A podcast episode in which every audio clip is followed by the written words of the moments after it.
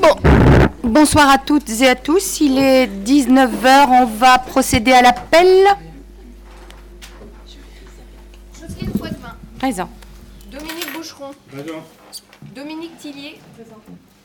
Philippe Lemoigne donne procuration à Jocelyne Poitvin. Françoise Laouénan-Lelec. Présente. Bertrand Poulmar. Présent. Christelle Dréano. Présente. André Guillemot do- donnera procuration à Dominique Tillier lors de son départ. Isabelle Clément donne procuration à Sylvie Vigoureux-Burel jusqu'à son arrivée. Frédéric Lelanne. Présent.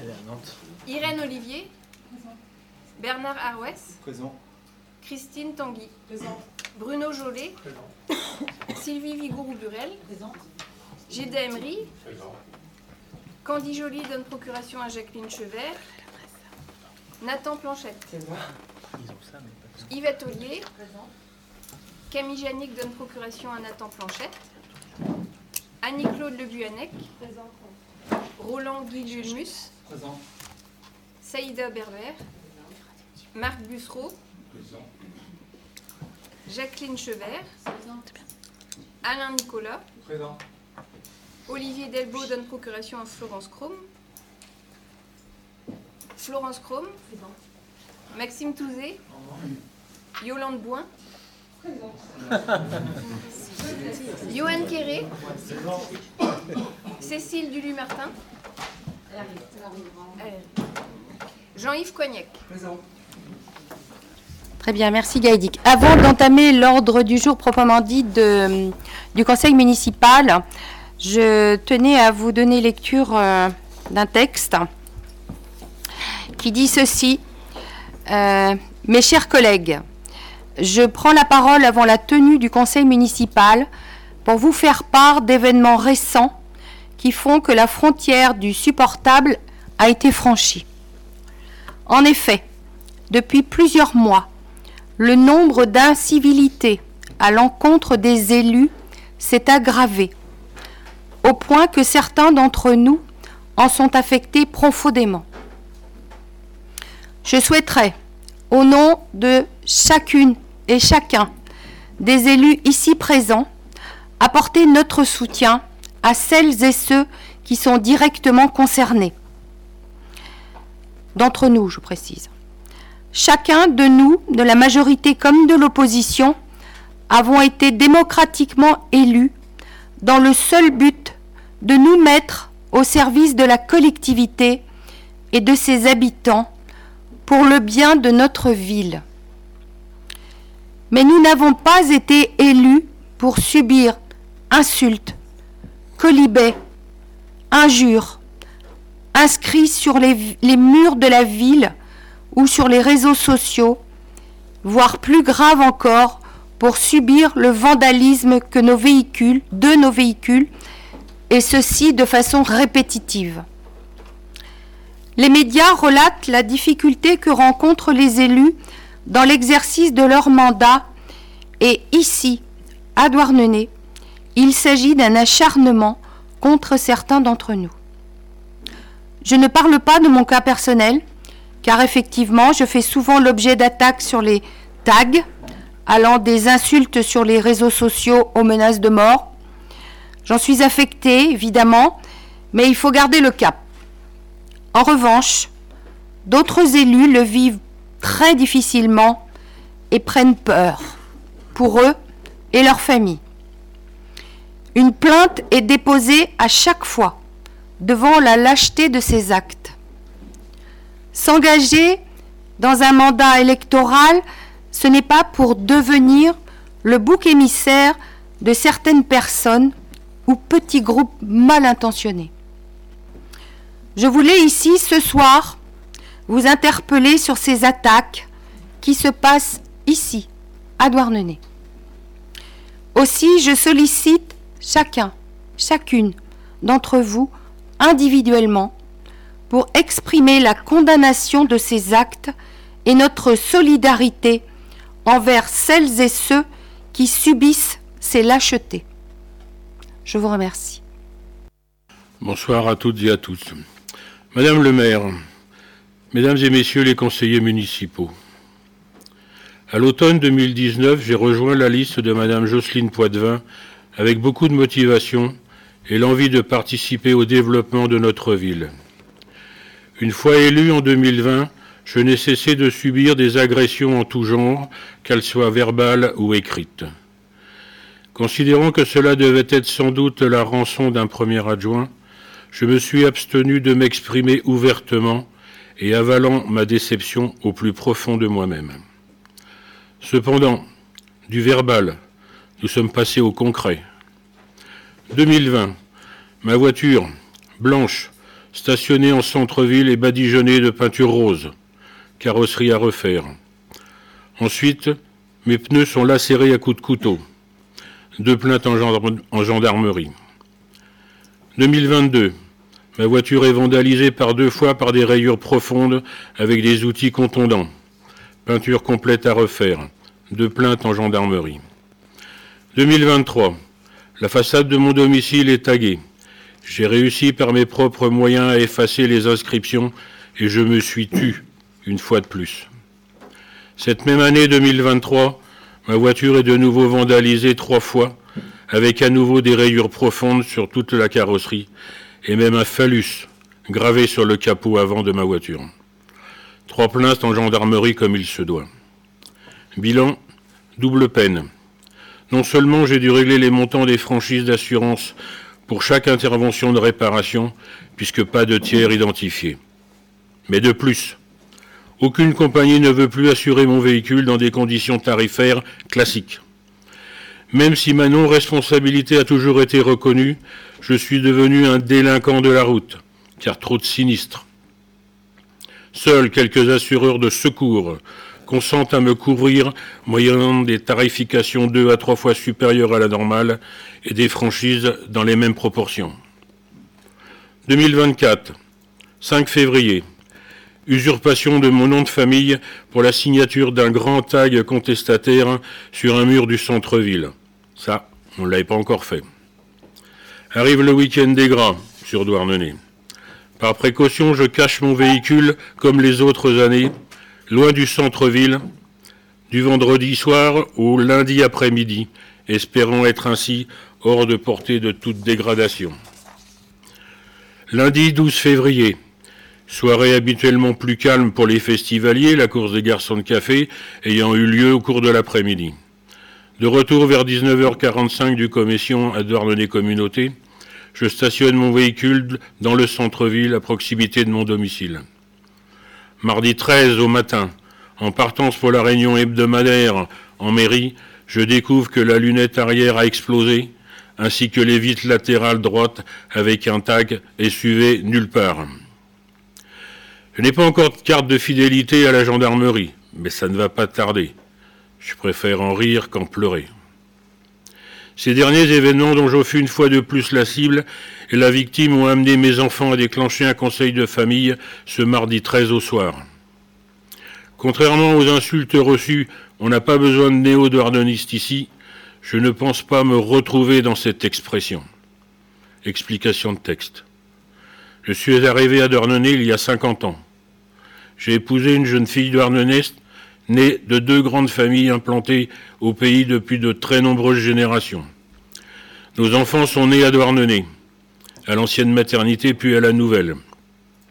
Trois de mes cinq petits-enfants sont nés à Quimper, hein, suite à la fermeture de la maternité Douarnenez. Ils habitent Douarnenez, sont douarnenistes dans l'âme, et scolarisés et ont des activités sportives ici même. Mes petits-enfants font maintenant systématiquement une inspection de ma voiture ou de ma maison pour me réconforter en me disant Pas de dégâts aujourd'hui, grand-père. Tu peux dormir tranquille. Est-ce normal? Imaginez le traumatisme d'enfant. Depuis plus de 18 mois, je suis contraint d'absorber des tranquillisants pour essayer de trouver le sommeil chaque soir. Est-ce normal? Je ne sais plus quoi faire, sauf me taire, mais pas ce soir. Ne rien dire, ne rien commenter, ce que je fais d'ailleurs depuis plusieurs mois, finalement tenter d'être inexistant. Ce n'est pas forcément ma conception initiale d'un élu au service des administrés, même si cela doit être, je peux le faire aussi. Je crois en des valeurs républicaines, où la liberté est synonyme de respect, où l'égalité s'accompagne d'écoute et de tolérance, et où la fraternité est nourrie par la solidarité. C'est sans violence et par l'expression des urnes que j'ai été élu aux côtés de Madame le maire et son équipe. C'était dans un esprit de construction au service des administrés, du développement de la ville et l'envie du bien vivre à Douarnenez. La nature des remerciements en retour m'attriste au plus haut niveau. Face à cette situation écrasante vécue, face au déséquilibre psychologique que je vis ainsi avec ma famille, face au risque pour ma santé. Mon devoir de chef de famille est de protéger les miens, mes biens. Je me vois donc obligé, avec le ciment d'un immense gâchis, d'un profond désarroi, de ne pouvoir poursuivre les actions dont vous m'aviez confié le délégation, Madame le maire. J'envisage donc très prochainement de remettre ma démission pour l'ensemble des mandats et des représentations qui m'ont été confiés.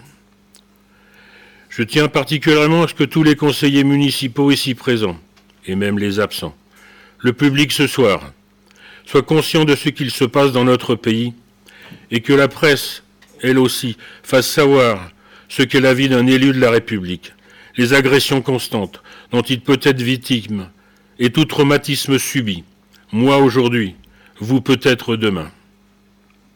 Avec tout mon respect pour toutes les équipes et tout le travail qui est fait par les agents de la communauté de communes et de la ville, ma profonde tristesse. Merci de votre écoute. Merci Dominique. Euh, je crois que c'est quand même un moment important qu'on vit actuellement parce que on pense être dans une région protégée et la preuve que non. Chez nous aussi, il y a ces incivilités qui euh, impactent la vie d'un homme d'une famille.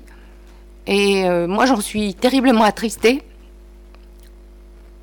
Et je voulais te témoigner ma solidarité. Avec votre permission. Euh, je pense me faire le porte-parole du groupe d'opposition pour effectivement déplorer ce triste gâchis, regretter effectivement votre décision de démission, vous apporter toute notre solidarité à vous personnellement, Monsieur Boucheron, à vos proches, à l'ensemble de l'équipe du conseil municipal et à l'équipe majoritaire.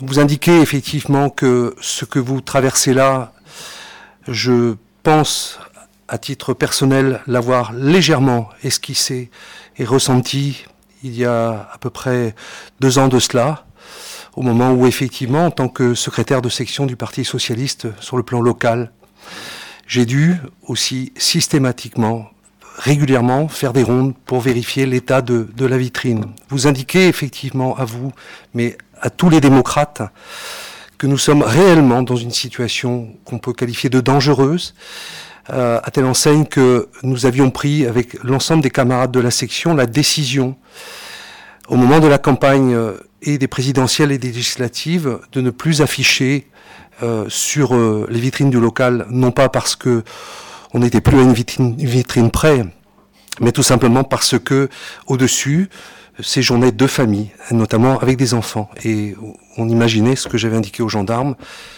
qu'on ne voulait pas porter cette responsabilité ultime. Donc vous dire effectivement encore tout notre soutien et notre regret effectivement de votre décision. Merci. Je voudrais juste compléter euh, pour dire que euh, dès, enfin, dès juillet, hein, c'était Maxime qui, qui, était intervenu là-dessus, sur ces menaces, quelles qu'elles soient, hein, qui sont, et les attaques, quelles qu'elles soient, personnelles, quelles qu'elles soient, par qui que ce soit, qu'elles soient menées, y compris parfois par des élus, malheureusement. Et on, voit ce que ça engendre. Et vous dire aussi que ces, tensions, elles existent effectivement depuis plusieurs mois et c'est compliqué. Et malheureusement, malheureusement, elle ne s'arrête même pas toujours quand on cesse d'être élu. Voilà, on a un nos anciens camarades qui, depuis des mois, subit aussi des dégradations, n'est plus aujourd'hui élu et continue de recevoir. C'est juste inadmissible. Le débat politique, c'est un débat d'idées. Ça ne doit pas être un débat entre personnes, ça ne doit pas devenir des affaires personnelles. Et malheureusement, eh ben, sans doute accentué par, euh, on le sait, hein, par euh, des, des, des, des, réseaux sociaux, par euh, des, comportements de, de, de, certains aussi au niveau national qui ne sont pas, qui ne sont pas à la hauteur. Eh ben, on en arrive à ça dans la démocratie locale, alors que jusqu'à présent, je pense que, enfin, voilà, moi, j'ai pas non plus une ancienneté extraordinaire, mais euh, j'ai pas vécu ces tensions sous le mandat précédent. Et ça remonte pas très loin, ça remonte à même pas dix ans. Et depuis, ouais, je sais pas, depuis deux ans et demi, trois ans, eh ben effectivement, on sent cette tension aussi sur, euh, sur le pays de Douarnenez.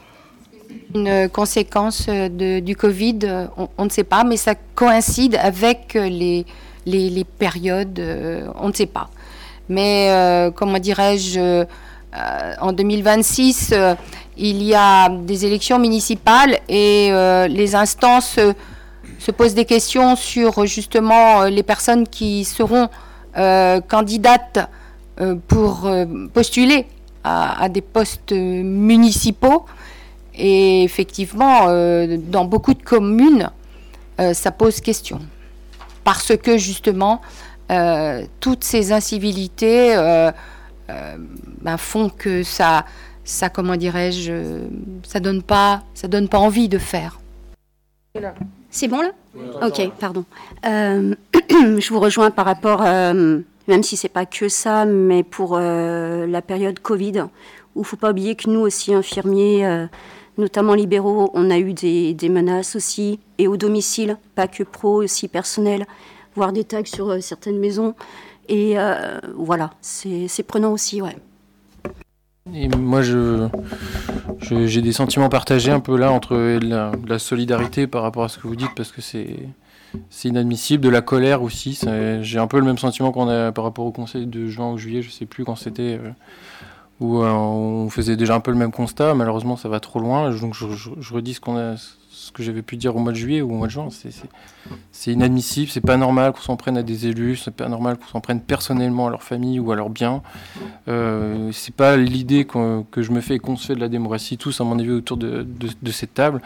Et ça relance l'idée du travail qu'on avait censément esquissé de, travailler là-dessus, qu'on n'a pas vraiment fait. Il hein. faut quand même qu'on soit honnête, on n'a fait qu'une réunion. Euh, à huis clos qui a, pas débouché, sur rien. Mais je crois que le sujet il est encore plus brûlant après, vous avoir entendu là. Que, enfin, faut pas, qu'on attende euh, qu'il soit de plus en plus grave. Qu'est-ce qu'on peut faire à notre niveau pour euh, c'est le contexte, il est négatif, pas que évidemment au niveau local. Hein.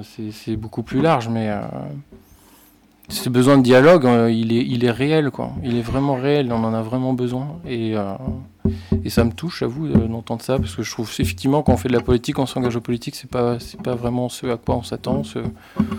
Alors j'imagine que quand on est en responsabilité, c'est plus risqué aussi, c'est hein, évidemment. Mais, euh, mais c'est pas normal. Voilà. Je m'interroge parce que, est-ce que, Dominique, tu es le seul de l'équipe à avoir euh, subi des, des choses aussi violentes ou non? Non, non, bien sûr. Et, d'où vient euh, Pourquoi ne pas avoir communiqué dessus plutôt Je m'interroge. Hein, je, je me dis que quand même euh, c'est grave quoi. Donc et ça a été une escalade visiblement. Donc bah, comme je l'ai dit, effectivement, c'est répétitif tous les ans. Si on fait le total, j'en suis à la douzième plainte déposée en gendarmerie en trois ans et demi de mandat. Mais euh, j'ai effectivement peut-être atteint euh, un chiffre pour entrer dans le Guinness des records, mais je ne suis pas le seul autour de cette table à avoir subi euh, des agressions verbales ou physiques, ou sur des biens, ou sur les personnes. Et on atteint un, seuil d'incivilité qui n'est pas que douarneniste, malheureusement mais ce n'est pas une excuse. C'est à l'échelle nationale que nous retrouvons ce genre de, dérive comportementale euh, qui euh, parfois dépasse les limites de l'acceptable. Dans ces agressions verbales et physiques, euh, tu as porté plainte et il y a des affaires en cours ou pas? Les plaintes Parce que quand même, des agressions physiques... Les plaintes, sont, déposées par rapport au fait que j'ai subi, en mentionnant à chaque fois que j'étais donc élu et adjoint à la mairie, enfin auprès de Madame le maire, euh, malheureusement, euh, les, enquêtes peut-être menées, les, conclusions euh, pour le moment sont sans retour, et donc aucune traçabilité des éventuels délits ou personnes ayant agi de cette façon-là n'a pu être manifestée.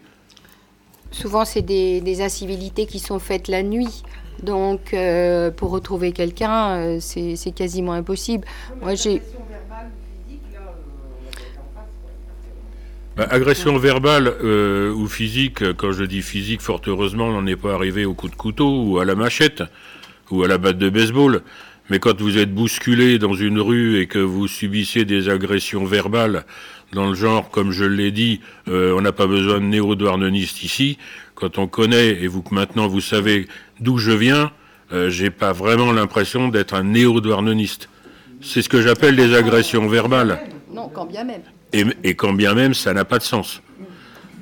C'est vrai que régulièrement, moi, je suis amenée à déposer plainte euh, par rapport à des inscriptions euh, sur les murs qui, font directement attaque. Hein. Il y en a quasiment toutes les semaines. Hein. Avec le nom le prénom qui est euh, apposé avec euh, une phrase d'insulte. Hein. Ouais. Donc c'est vrai qu'à la fin, ça devient pesant. Je comprends. Je, je, vous rejoins sur le fait que ça a aussi des incidences, des conséquences qu'on ne mesure pas. Enfin, je dirais que le, le commun des, mortels ne mesure pas forcément. On sait aujourd'hui que Là, en l'occurrence, ça peut même être les domiciles du coup personnels, mais les locaux, qu'il s'agisse de locaux de partis politiques ou de syndicats, c'est notre cas. C'est notre cas à Douarnenez, ont aujourd'hui de très grandes difficultés à trouver des assureurs. Voilà. C'est là encore, euh, avec sans doute euh, la presse à terme, un des espaces effectivement où la démocratie peut s'exprimer, c'est un des espaces où effectivement les gens vont se désinvestir et où on va avoir aussi par ailleurs de plus en plus de mal à trouver des locaux et des lieux pour se réunir. C'est notre cas à Douarnenez aussi. Je ne sais pas si quelqu'un d'autre veut intervenir. Mais voilà, on, souhaitait quand même le faire euh, avant euh, le conseil municipal euh, officiel, on va dire, en attendant que tout le monde puisse entendre la même chose et, soient en capacité de condamner. Et euh, merci pour euh, vos réactions. Je dirais pour finir sur ce sujet-là, avant de passer donc au déroulé, c'est que faites attention à vous, soyez prudents, soyez vigilants. Euh, nous sommes des potentiels vulnérables. Et ça, il faut absolument s'en prémunir, parce que c'est la démocratie profonde qui risque d'être entachée. Donc soyez prudents et soyez solidaires les uns des autres. Le moindre incident qui puisse arriver à l'un ou l'autre, que ce soit des sensibilités politiques différentes, à ce niveau-là, on s'en moque. À ce niveau-là, c'est l'homme, c'est l'humain qui est en danger. Et c'est beaucoup plus grave. Bon, on va pouvoir euh, faire suivre le déroulé du conseil. Donc euh, je souhaiterais euh, que quelqu'un puisse prendre le secrétariat de la séance. Tu prends Bon, ok, on est bon. Euh, Madame le maire, oui, euh, un, point en introduction aussi du conseil municipal. Et ça va, je n'imaginais absolument pas hein, faire écho à, l'actualité qu'on vient de, vivre, mais ça fait écho à, cela. Euh, pour notre part, nous avons particulièrement regretté le fait que le plan de circulation de la ville de Douarnenez ayant été lancé, à aucun moment, aucun d'entre nous n'ait été associé à la réflexion, je ne veux pas dire à l'élaboration, à la décision. Nous avons été présents. De manière républicaine, vous nous avez invités à nous rapprocher de l'équipe majoritaire municipale lors des vœux du mois de janvier dernier. Et c'est à cette occasion-là que nous avons appris qu'un aménagement était en cours et qu'il y allait avoir une réunion publique. Je dirais que c'est aussi avec des actes comme celui-là. Vous n'avez rien à craindre de votre opposition.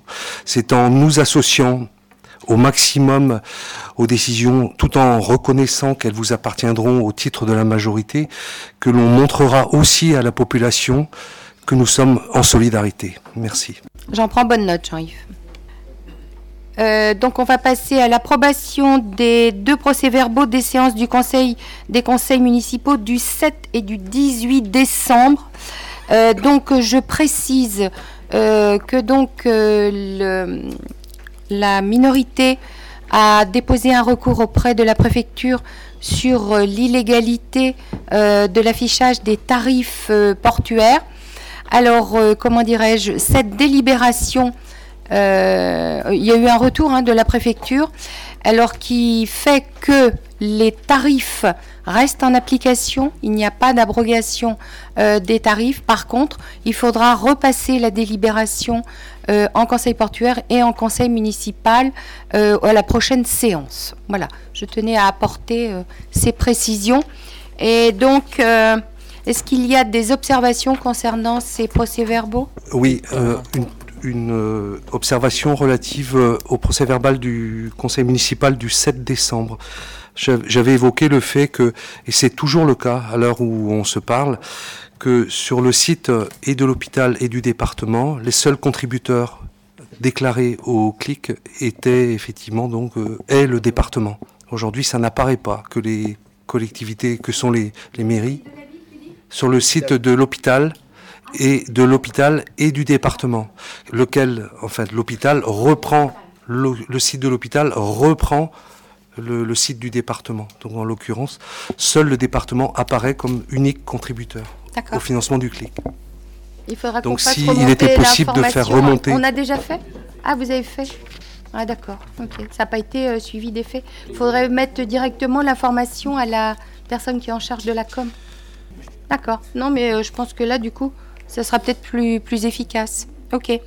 Euh, donc, on peut passer au vote des. Juste sur les tarifs, je suis pas sûr d'avoir bien compris. Les tarifs ne sont pas abrogés, c'est-à-dire que ceux qui ont été votés fin ils, décembre sont... Ils continuent, sauf que euh, comme il y avait, euh, comment dirais-je, ça n'avait pas été fait conformément à la à la procédure et visiblement dans aucun port ça n'était fait suivant la norme légale. Euh, donc je pense que ça a dû réveiller les autres ports aussi. Mais euh, ça ne met pas en compte ou en jeu les sommes perçues depuis le 1er janvier. Donc euh, il faudra régulariser par la présentation d'une nouvelle délib en conseil portuaire début mars. Et le 8, voilà, c'est ça. Et, et, au conseil donc du mois de mars, le 28, je crois, de mémoire. Voilà. Et pour, euh, et pour euh, répondre à, la demande qui a été formulée, donc les, tarifs euh, sont actuellement affichés donc à, la capitainerie pour justement se mettre en conformité avec la procédure. Mmh. Et ensuite, le conseil portuaire du 8 mars validera l'ensemble du projet. Pour être présenté ensuite au conseil municipal de fin mars. Mmh. Sur la question de la légalité, ça on l'avait un peu martelé, même au dernier conseil municipal, que c'était hors les clous. mais j'ai du mal à comprendre comment c'est possible. C'est-à-dire que les tarifs qu'on a votés sont pas dans, enfin ils sont toujours, ils sont valides, alors que la délib a été annulée. C'est sur la forme. Oui, effectivement, parce qu'en fait, ils ne voulaient pas nous mettre dans l'embarras par. ça euh, influence quand même leur. Euh, je trouve ça très ah, Écoutez, hein. donnez, euh, C'est pas que la forme, c'est ça que je veux dire, c'est que ça, joue aussi sur le fond. Si on n'a pas ah ben fait les, les, déroulés, on va dire, euh, qui respectaient le. pour arriver à un tarif, ça joue forcément sur le fond aussi, quoi. C'est pas que la forme qui est. Oui, parce que ces tarifs pourront être modifiés à l'occasion du prochain conseil portuaire ou de la, du prochain conseil municipal. Ils pourraient. Voilà. Pourraient. Mm. Pourraient. Si, si, je peux prendre juste oui, la parole très rapidement par rapport à ce que euh, vous, le, le, point évoqué. Dans, le, dans son courrier, euh, Monsieur le Préfet parle d'abrogation. Et l'abrogation, à la différence de l'annulation prononcée par le juge ou le retrait, euh, n'a d'effet que pour l'avenir.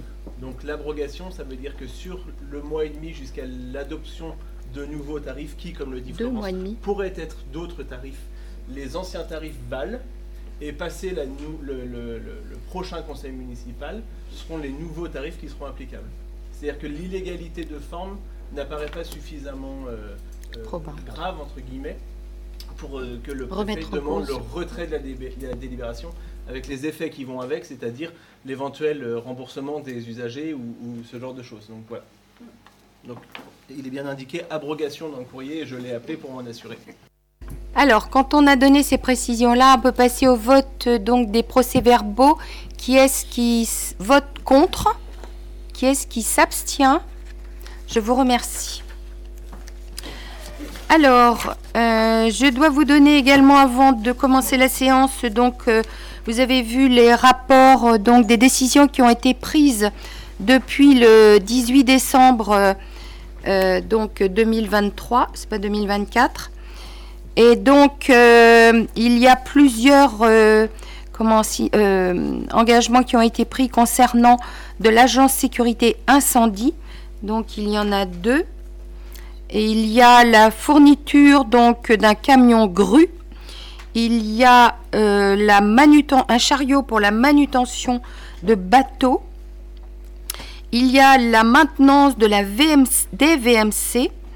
Également donc euh, la signature, pardon, la signature de marché pour des toilettes sèches et également le désamiantage donc de, des toilettes du clubhouse de Tréboul et de, des sanitaires des, des plages du riz. Voilà. Ok? Alors, on va pouvoir attaquer euh, le, comment dirais-je, l'ordre du jour proprement dit. Donc, euh, en commençant par la suite, donc considérant que suite à la démission de M. Bernard Jaffry, conseiller municipal, intervenu le 1er février 2024, son siège est devenu vacant et doit être pourvu par le candidat venant immédiatement après le dernier élu de la liste dont il relève. Considérant que Mme Irène Olivier, première candidate non élue sur la liste douarnenez au cœur, a accepté d'intégrer le conseil municipal, il est proposé de prendre acte de l'installation de Madame Irène Olivier. Les membres de la commission finances et affaires générales ont échangé sur ce point lors de la séance du 12 février 24 et au nom des élus présents, je te souhaite la bienvenue dans l'enceinte donc du conseil municipal de la ville de Douarnenez. Par ailleurs, euh, par arrêté, donc euh, Madame Yvette Ollier est devenue euh, déléguée de quartier de Tréboul avec une permanence tous les lundis, tous les 15 jours, hein, un lundi tous les 15 jours, à la maison du nautisme. Voilà, donc on officialise les, les, nominations. Voilà. Donc euh, cette, cette délibération ne, est un, don un prend acte. D'accord. Alors, il y a également donc modification de la composition de commission municipale suite à l'installation donc de Irène comme nouvelle conseillère municipale. Donc euh, c'est un petit peu le même euh, déroulé qui s'était passé lors du remplacement de Hugues lorsqu'il a, il a comment dirais-je, euh, il a arrêté ses, fonctions. Donc on ne change rien. Irène prend euh, donc euh, les postes qui étaient précédemment occupés par euh, Bernard Chaffry, donc dans la commission transition écologique cadre de vie travaux, la commission urbanisme et la commission permis de construire, oui c'est ça, ainsi que la commission proximité sécurité. Ah non, pardon, c'est Yvette. Oh oui. Donc voilà. Voilà, la déléguée de quartier qui prend. voilà. Alors, les membres de la commission finances et affaires générales euh, donc, ont échangé sur ce point lors de la séance du 12 février. Alors, je vous propose de voter qui est contre, qui s'abstient. Je vous remercie. Alors, la prochaine est la désignation de délégués du conseil municipal au sein des organismes extérieurs et des commissions extra-municipales. Donc dans le même cas de figure, donc euh, euh, le poste de premier suppléant euh, au syndicat d'énergie du Finistère, le SDEF. Donc c'est une élection qui a eu lieu en 2020 et à l'époque il y avait eu un vote sur la désignation des candidats. En l'occurrence, c'était Yolande et Olivier, je crois, de mémoire, c'est ça? Oui. Et donc le vote avait eu lieu. Et à l'époque, donc c'était Philippe Lemoyne, André Guillemot, Bernard Jaffry et Roland Guillemus qui avait été élus. Donc, on n'a pas à repostuler en demandant qui va être candidat, mais c'est un membre de la majorité qui est remplacé par un membre de la majorité. Donc, euh, je vous propose euh, le poste, je vous propose la candidature de Dominique Tillier au poste de suppléant du SDEF. Y a-t-il des votes contre? Des abstentions? Je vous remercie. Alors, ça, euh, la prochaine délibération est passée la semaine dernière en conseil communautaire et concerne la désignation d'un référent déontologue des élus locaux. Alors, euh, considérant pour mémoire que le mandat d'élu local repose sur le fait que le respect des engagements de la charte de l'élu local, que pour autant la loi du 21 février 2022 visée est venue conforter l'élu local dans ses obligations déontologiques en permettant à tout élu local de consulter un référent déontologue chargé de lui apporter tout conseil utile au respect des principes déontologiques consacrés dans la dite charte de l'élu. Considérant que le référent déontologue désigné par les membres du conseil municipal pour la durée du mandat est tenu au secret professionnel et à la discrétion professionnelle pour tous les faits, informations ou documents dont il a connaissance dans l'exercice de ses fonctions, qu'il assure sa fonction de référent déontologue de manière indépendante et impartiale, que dans l'exercice de ses fonctions, le référent ne peut recevoir d'injonction de l'autorité investie du pouvoir de nomination ou son représentant. Considérant que cette fonction s'exerce du reste sans préjudice de la responsabilité de l'élu, qui demeure seul responsable de ses obligations déontologiques considérant encore que le référent déontologue est indemnisé par la collectivité après vérification du service fait, 80 euros par dossier sur présentation d'un justificatif mentionnant la date de la saisie. Que pour mener à bien sa mission, le référent déontologue des élus locaux disposera d'une adresse électronique spécifique, donc qui vous est mentionnée, à laquelle lui seul aura accès et que sa saisine s'effectue via un formulaire mis à disposition des élus de la collectivité et envoyé à l'adresse électronique précitée, ou par courrier, en recommandé avec excusé de réception, à l'adresse de la ville de Douarnenez, donc l'adresse de la mairie, et comportant la mention confidentielle sur l'enveloppe. Considérant que les demandes devront être traitées dans un délai moyen de 15 jours calendaires à réception de la demande ou tout autre délai jugé raisonnable par le référent déontologue et prendront la forme d'un avis détaillé remis au seul intéressé auteur de la saisie. Considérant enfin que le référent déontologue doit adresser au conseil municipal un rapport annuel anonymisé. La commission finances et affaires générales a émis un avis favorable lors de sa séance du 12 février 2024. Et donc, euh, il est précisé Madame Perrier, Anne Perrier-Gras, pourrait être désignée pour exercer les missions de référente déontologue des élus du conseil municipal de Douarnenez, et ce aux conditions énoncées ci-avant. Donc euh, la, la, personne en question est donc, euh, il y a son curriculum vitae, euh, Christelle? Pardon. Donc c'est une personne qui habite à Saint-Jean-du-Doigt et qui a un parcours professionnel, euh, euh, comment dirais-je, assez éloquent, à savoir donc euh, sous-préfet dans le Gard, dans la à la Réunion, chef de mission Légie Calidonie Juridoc, président assesseur à la Cour administrative d'appel de Paris, conseillère technique, avocat au barreau de Nouméa, mission transfert de compétences et formation médiation expertise. Donc elle a les qualités requises pour pouvoir justifier donc euh, de, prétendre à ce poste-là.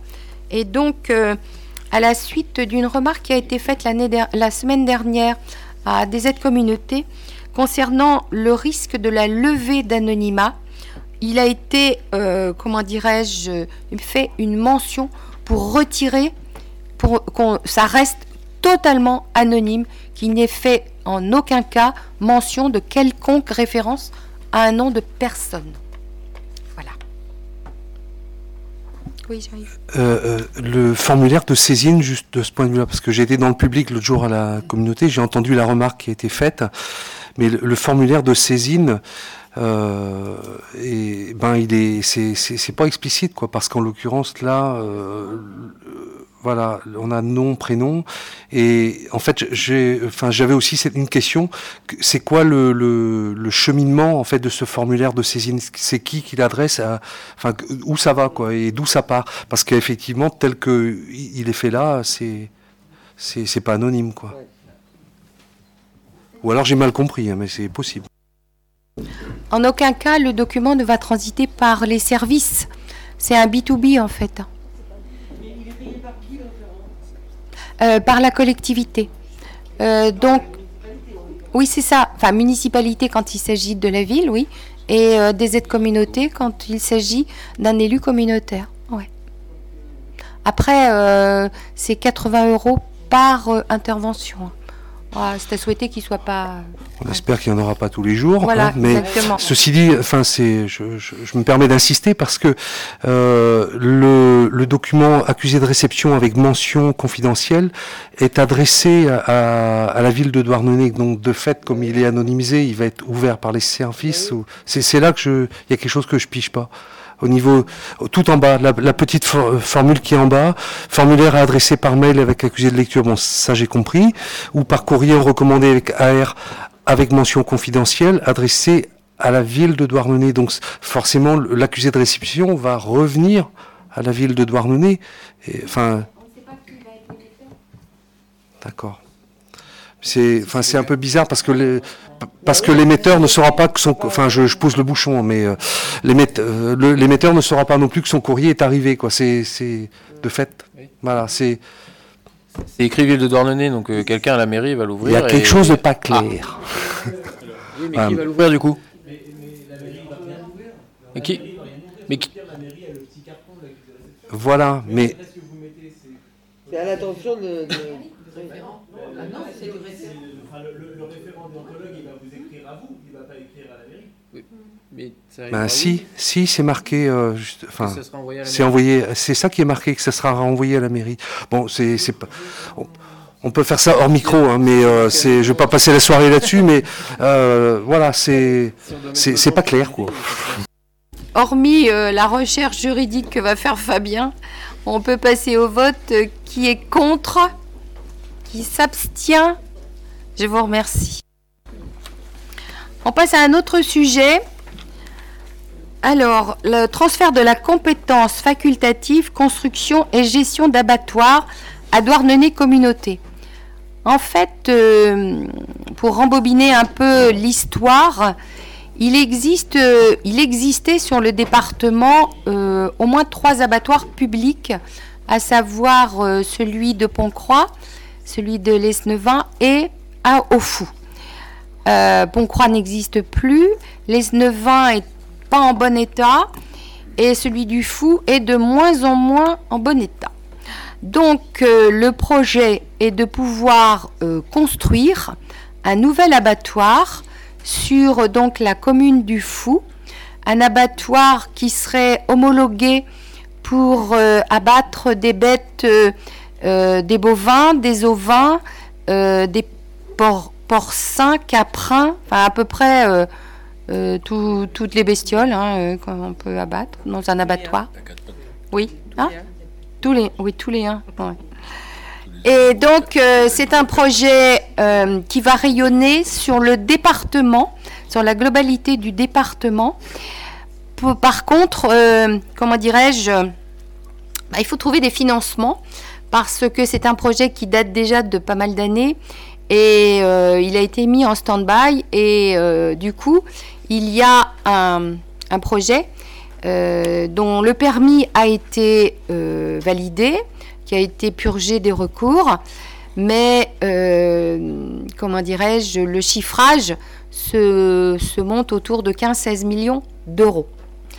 Donc, même situé sur le, la commune du Fou, le projet est porté par la communauté de communes de, alors c'est Michael Kernes et lui c'est Aulne Maritime. Non non non non c'est pas Quimperlé c'est euh, c'est Aulne Maritime. J'ai mangé le nom de enfin Crozon enfin voilà voilà. Et euh, évidemment, euh, la capacité financière de, de cette EPCI n'est pas n'a pas la possibilité d'investir une telle somme dans un outil qui bénéficiera euh, donc euh, à tout le département. Donc, euh, ils ont fait un peu leur braise auprès de toutes les OPCI du département pour voir dans quelle mesure les, les EPCI pourraient participer à l'investissement, sachant que une fois l'outil construit, il y a une délégation de service public qui serait euh, mise en place, mais qui existe déjà sur l'outil existant, mais donc il y aurait une relance et euh, donc le partenaire, pour le faire fonctionner, ne poserait pas de problème. Donc ce qui pose question pour l'instant, c'est le côté investissement. Donc il y a eu des, calculs de prorata euh, par rapport à la population des EPCI et notre participation à ce jour, je dis bien à ce jour, serait aux alentours de 43 000 euros, sachant que toutes les EPCI du Finistère n'ont pas encore délibéré. Donc il est bien évident que s'il y a des, défaillances de certains EPCI, euh, la cote-part euh, des autres sera majorée. Donc la délibération qui nous est présentée ce soir, c'est pour que la ville de Douarnenez et donc les cinq communes de la communauté devront délibérer sur le, même format, puissent, euh, comment dirais-je, déléguer la compétence abattoir à l'EPCI. Donc on l'a visiblement, je ne savais pas qu'on l'avait, mais bon, on l'a. Donc il faut qu'on la transfère à l'EPCI et la charge financière euh, sera supportée la charge financière d'investissement, je le redis, sera financée par la communauté de communes de Douarnenez. Donc voilà, euh, résumé un peu euh, le, contenu de la délibération qui vous est proposée. Voilà. Est-ce qu'il y a alors euh, donc le montage juridique sera sans doute un, un CIVU et la, personne, la, personne qui est déléguée euh, pour siéger dans ce CIVU, donc au niveau euh, communautaire, c'est euh, Madame Bariou, donc qui représentera la communauté de communes du pays de Douarnenez. Voilà.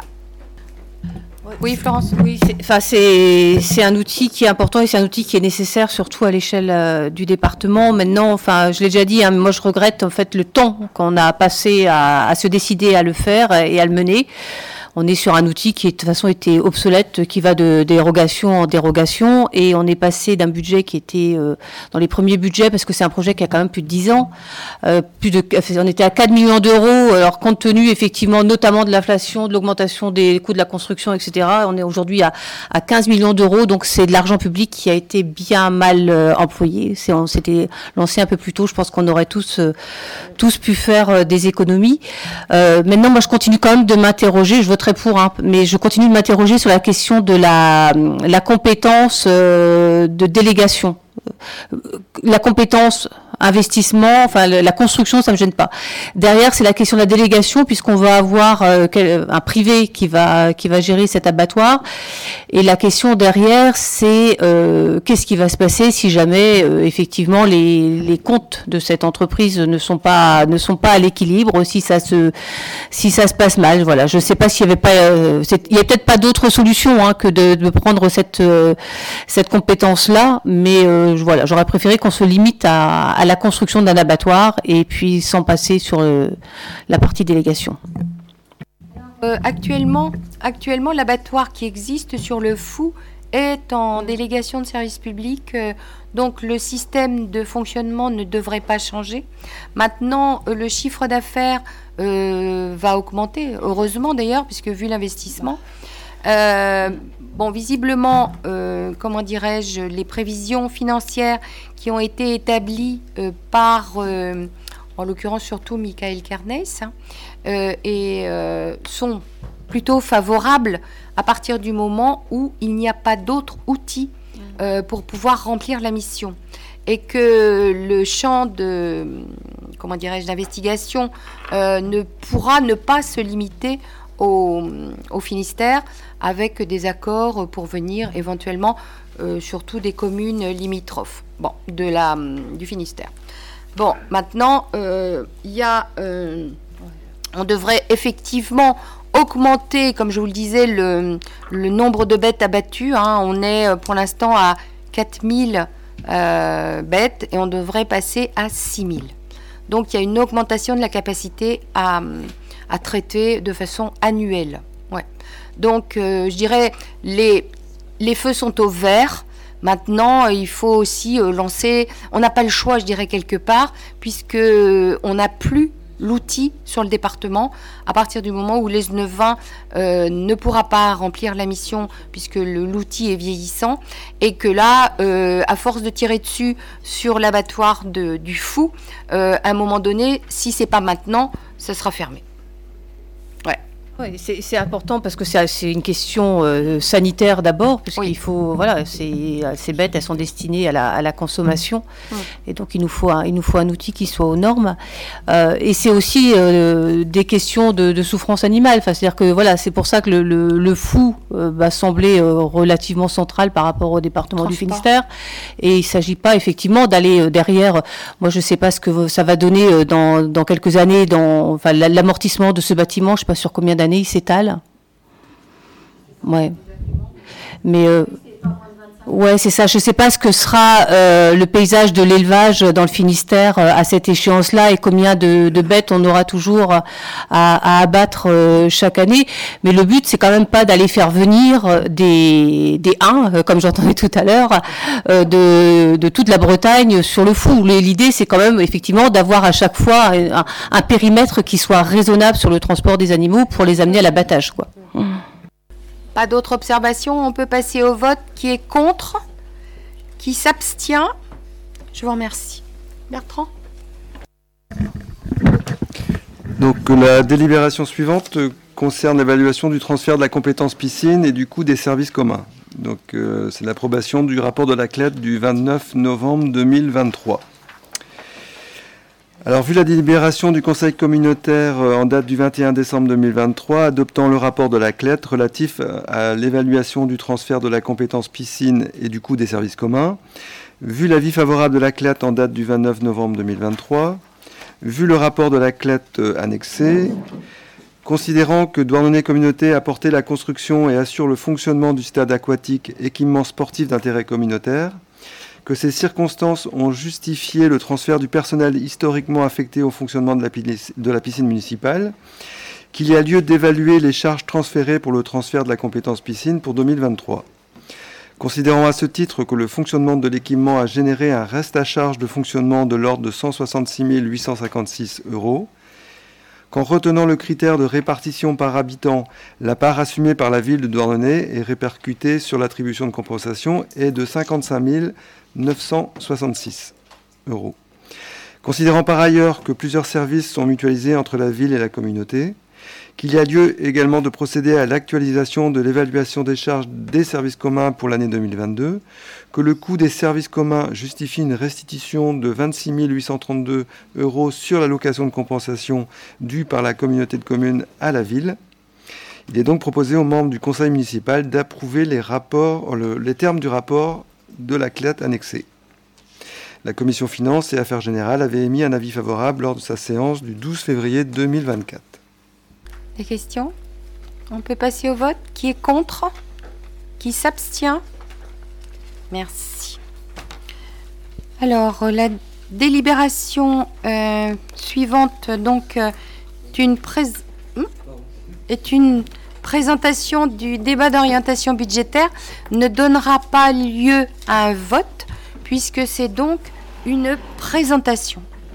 Donc, euh, il y a un diaporama qui va être... Voilà. Ça décroché Ah.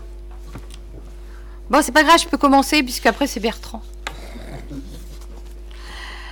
Alors en fait, euh, pour camper un peu le décor euh, par rapport à la, situation économique et financière en général, donc l'année 2023 a quand même été très très chahutée avec l'impact direct donc des conflits euh, divers et variés euh, sur la planète qui ont eu euh, un impact énorme sur nos, nos, finances à nous au niveau des, des, collectivités, enfin de, tout, de toute la population, mais aujourd'hui on est à parler de la, collectivité Douarnenez. Et effectivement, après la, crise du Covid, on s'est pris euh, la, crise des, fluides, donc euh, avec l'augmentation euh, énorme du gaz et de l'électricité. Et même si on peut escompter une, prise en charge partielle donc des dépenses par l'État, ça laisse une facture non négligeable sur le budget de la ville puisqu'on a quand même un surcoût de plus d'un million d'euros. Alors, euh, comment dirais-je, au niveau euh, des recettes qu'on a pu percevoir sur 2023, euh, on a eu une réévaluation des bases assez importante à hauteur de 7,1 points. nous n'avons pas augmenté les taux sur la taxe foncière, mais l'augmentation des bases était déjà suffisamment importante pour avoir un impact sur le budget des citoyens. Donc on a fait le choix de ne pas augmenter la, fiscalité.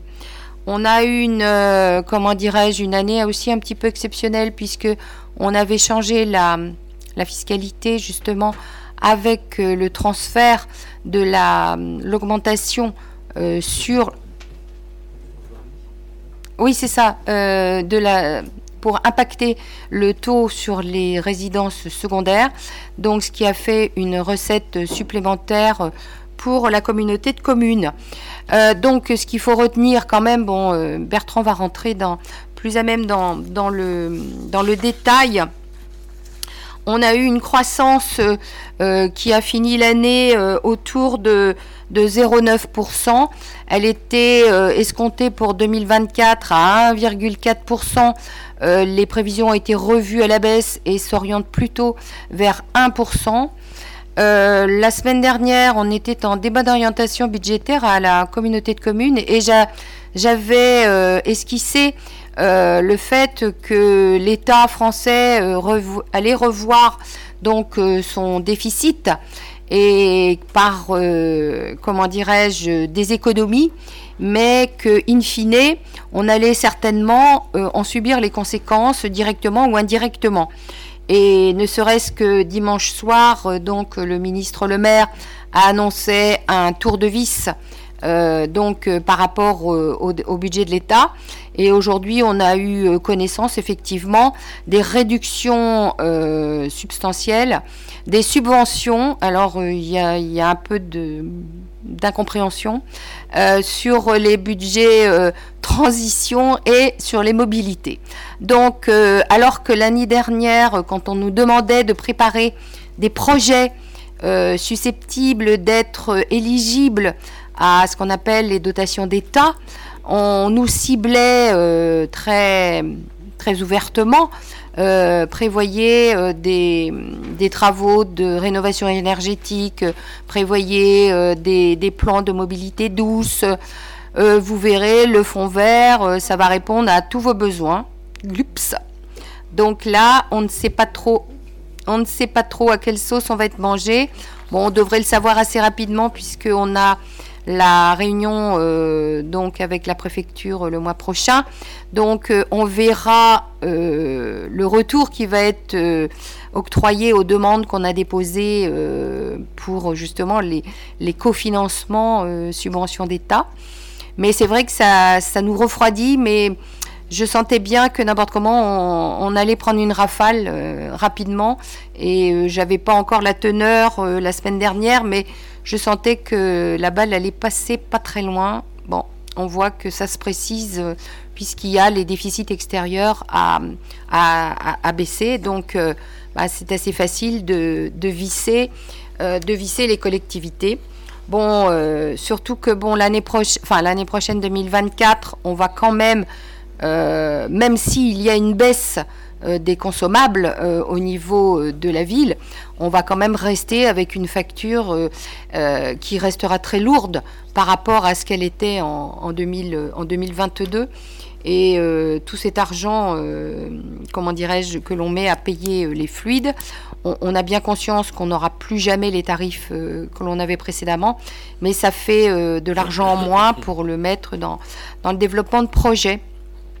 Ceci dit, je voudrais quand même remercier euh, les services, les services municipaux qui ont été euh, très très collaboratifs euh, dans les le comment dirais-je ils ont ils ont bien perçu l'impact que ça allait avoir les fluides sur le budget de la ville.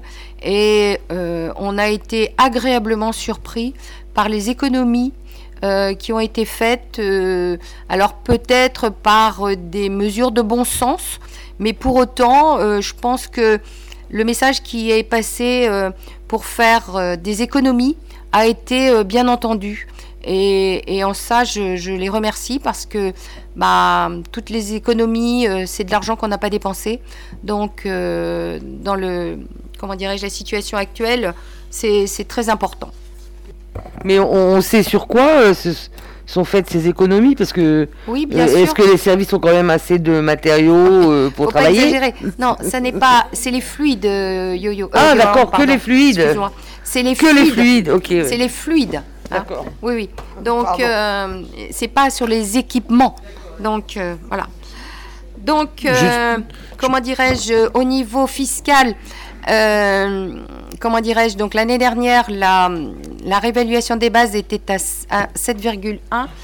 Par contre, cette année, euh, étant donné que l'inflation est prévue d'être baissière, donc la réévaluation des bases se, chiffrera à 3,9%.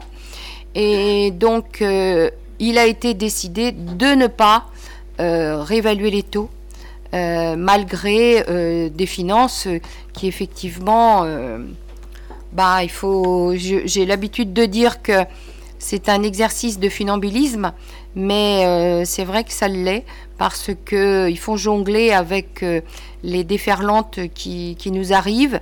Il faut en même temps euh, désendetter le budget. Il faut en même temps avoir conscience des réévaluations des indices au niveau de, des agents de la collectivité.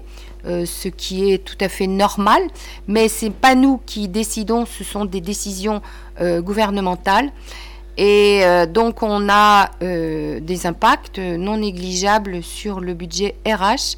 Mais je tiens à souligner quand même que l'année dernière, malgré les, finances tendues, on a octroyé une prime donc aux, agents de la ville pour un montant de 150 000 euros, mais c'était une prime qui correspondait au pouvoir d'achat. Et euh, donc, euh, on l'a fait euh, vraiment volontiers parce que on sait que les personnes qui en ont bénéficié sont celles qui ne sont pas les plus hauts gradés au niveau de l'échelle de rémunération. Donc, on sait que cette prime était certainement la bienvenue. Donc voilà, je vais laisser. Euh, je peux, est-ce que je peux faire deux remarques du coup Oui, je t'en prie. Sur ce, que, sur ce que vous venez de dire. Oui. Euh, d'abord de rappeler que par rapport à nos aux autres pays européens, euh, nous les collectivités locales en France, on est comme des nains budgétaires par rapport à ce, qu'on peut trouver ailleurs. Donc on, voit les difficultés, les petites marges de manœuvre qu'on peut avoir par moment. Et, de rappeler aussi que dans un État aussi centralisé que le nôtre, c'est très, on a une épée de Damoclès en permanence où, où l'État peut du jour au lendemain décider que bah, finalement on va rogner sur sur ça, sur ça, sur ça. Alors là, c'est la transition écologique, l'éducation, euh, des sujets qui sont quand même pas si anodins que ça. Et l'autre marque, pour faire du lien entre le national et le local, c'est quand même euh, une politique libérale de droite qui est menée au gouvernement, qui vous êtes une majorité de droite aussi. On ne peut pas faire comme s'il n'y avait pas de lien. Pour certains, vous faites partie des partis en question qui sont au gouvernement. Enfin, je ne voudrais pas oublier cette, cette partie-là quand même. Quoi. Vous, c'est pas une politique que vous ne soutenez pas forcément. Enfin, faire des économies, euh, que ce soit au niveau local ou au niveau national, c'est pas quelque chose qui vous pose problème forcément. Quoi. Ne faisons pas non plus semblant que c'est pas une politique qui vous pose pas forcément problème. Ou alors, euh, faut se poser des questions sur, euh, sur, les partis dans lesquels vous êtes. Quoi. Il y a quand même une partie d'entre vous qui, qui fait partie de la République en marche, ou, les, les, Républicains, et Monsieur le maire venait des Républicains, il mène une politique de droite. Voilà, enfin, je, je trouvais que c'était important de le dire, parce qu'on a l'impression qu'on est, nous, à notre petite échelle locale euh, dépendant de tout ça, mais on fait tous partie de, enfin tous ou plus ou moins tous partie de, de mouvements politiques et ça a aussi une incidence. Je disais oui, les indemnités euh, ont été bien augmentées pour tous, euh, pour tous, quoique. Certains l'ont refusé. Ah ben je sais pas. Vas-y. Certains l'ont refusé.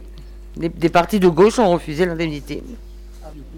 Je ne suis pas sûr que ce soit là le, le, problème en, réalité. Enfin, c'est les choix qui sont faits par, euh, par ce gouvernement euh, voilà, il y, a, dès le début euh, de, ces prises de fonction, il y a eu notamment la, suppression de, l'ISF, hein, qui aurait pu venir combler, par exemple, bah, ce manque, ce, ces, coupes budgétaires qui sont faites effectivement euh, sur, sur l'écologie, sur la mobilité, et puis, et puis tout ce qui manque pour tenir les, promesses qui, qui, sont lancées, et puis derrière qui sont oubliées malgré, malgré tout.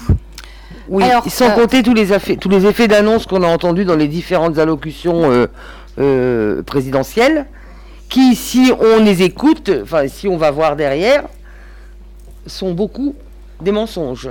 C'est-à-dire qu'elles ne sont pas. Ce sont des effets d'annonce, mais en fait, il n'y a rien derrière. les salaires, les, la santé, l'éducation, c'est peanuts, quoi. Hein. Et l'agriculture, et la pêche. Il euh, y a une chose sur laquelle je suis complètement d'accord avec toi, Maxime, c'est le fait de une centralisation. Euh, avec par exemple donc le transfert, euh, l'annulation de la taxe d'habitation, qui a été certainement un bien, perçu par le grand public puisque ils avaient cette exonération de taxes, mais ce qui nous rend nous collectivités plus dépendants de l'État et qui nous rend dépendants d'une dotation euh, qui est euh, à la main je dirais, de l'État. La seule euh, possibilité qu'il nous reste en termes de fiscalité, c'est la, la, taxe foncière. Et comment dirais-je Et encore, je dirais, on, on, ne peut pas dépasser des plafonds insupportables pour le contribuable. Maintenant, pour ce qui est de la politique, je pense qu'ici, dans notre Assemblée, euh, on ne fait pas de, politique euh, politicienne. On est euh, d'horizons différents. Et jamais, jamais on a fait d'allusion politique dans l'enceinte du conseil municipal. Et il y a peut-être des gens même dans mon équipe qui ne sont pas du tout de droite, comme tu as l'air de le dire. J'ai dit une majorité d'entre vous, j'ai pas dit tout le monde. Oui, oui, non, mais euh, ça, ça, donne l'impression qu'on a une étiquette. On n'a pas d'étiquette, Maxime. Mais ce que je veux dire, c'est que certains sont dans des partis politiques, ou quand même. Non, il y a quasiment personne. Il y en avait en tout cas en début de mandat. Ouais. Donc, vous faites euh, partie d'un parti politique, en tout cas. Ah non, moi, moi. Vous n'êtes pas républicain? Ah non, pas du tout. Ah ben, je croyais. Ah non, non, non. Ah non, non, non. Alors là, il faut actualiser, actualiser tes, infos, là, parce que... Parce que... Euh, non Aux législatives, euh, c'était sur la photo, euh, c'est pour ça. Ah non, non, non, moi je suis pas à OLR. Hein. Ah non, non, pas du tout. Ah non, non, non, moi je suis libre. Hein. Mais la couleur est quand même plus à droite qu'à gauche, quand même. Faut, faut pas dire non plus le contraire. Non, je suis centriste, tout à fait, modéré. Voilà. Bon, euh, euh, ah, Jean-Yves Oui, pour ma part, une remarque sur euh, la taxe d'habitation. Pas plus tard que cet après-midi, je partageais avec, avec une personne sur ce point-là. On aura moins un point de convergence ce soir sur ce point-là. Je pense tout comme vous que c'est plus que déplorable et c'est déplorable à, à, plusieurs niveaux. alors bien sûr, avec les incidences que ça a sur la euh, les, ressources des, collectivités, mais c'est aussi déplorable en ce sens que, de mon point de vue, euh, ça ne contribue pas au ciment euh, civique. En ce sens, effectivement, que ça peut laisser penser à tout à chacun que ben, les collectivités, enfin, en clair, que les services n'ont pas un coût. En clair. Hein.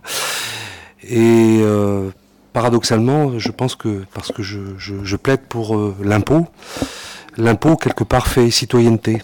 Voilà. Et de ce point de vue-là, effectivement, euh, là aussi, ça vient attaquer effectivement l'idée euh, de solidarité et de fraternité. Voilà. L'impôt est fraternel. rien n'est gratuit. Il y a toujours quelqu'un qui paye. Je te passe la parole, euh, Bertrand. Oui, merci. je vois que le débat a déjà commencé. Donc, ce que je vous propose, c'est de, dérouler dans un premier temps les slides. Donc sur, euh, dans un premier temps, l'analyse financière pour l'année 2023. Ensuite, nous verrons la prospective 2024-2026, les investissements pluriannuels. Puis nous verrons le budget port de plaisance et le budget du lotissement de Kerstrat. Et ensuite, nous pourrons passer au débat.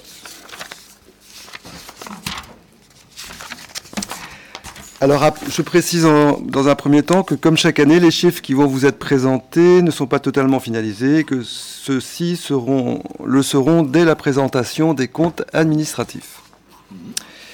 Alors, concernant le budget de la ville, donc évolution des résultats rétrospectifs. Alors, ce que l'on peut dire sur ce slide, nous constatons que les résultats cumulés de la section de fonctionnement doivent afficher une baisse en 2023 donc c'est la ligne bleue. Et pour atteindre donc 1 480 000 contre 1 950 000 pardon, en 2022. Quant à la section d'investissement en vert, celle-ci devrait afficher un excédent de 1,5 million avec un taux de réalisation de 47%. Donc ce taux de réalisation était de 53% en 2022. Et normalement, les reports euh, d'un montant de 1 870 000 euros, une fois facturés, devraient porter ce taux à 79%. Concernant la section de fonctionnement, les, les résultats entre les recettes réelles et les dépenses réelles de fonctionnement se contractent par rapport à 2022.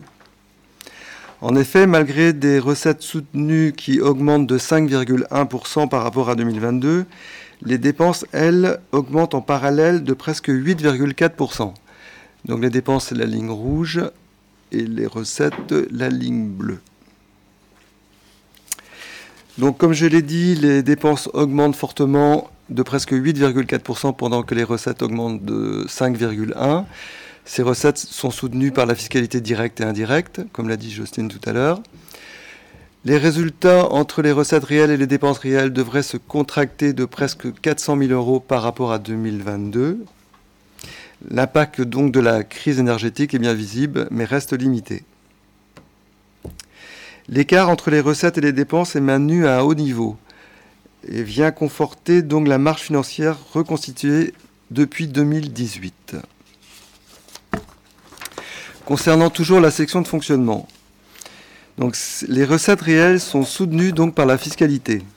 Alors quelle fiscalité? La fiscalité directe, donc qui elle euh, augmente de 1,1%. Donc on l'a dit, les bases ont été réévaluées à 7,1%. Quant au taux, ils ont baissé de 6,38%. Donc les recettes sont conformes au prévisionnel.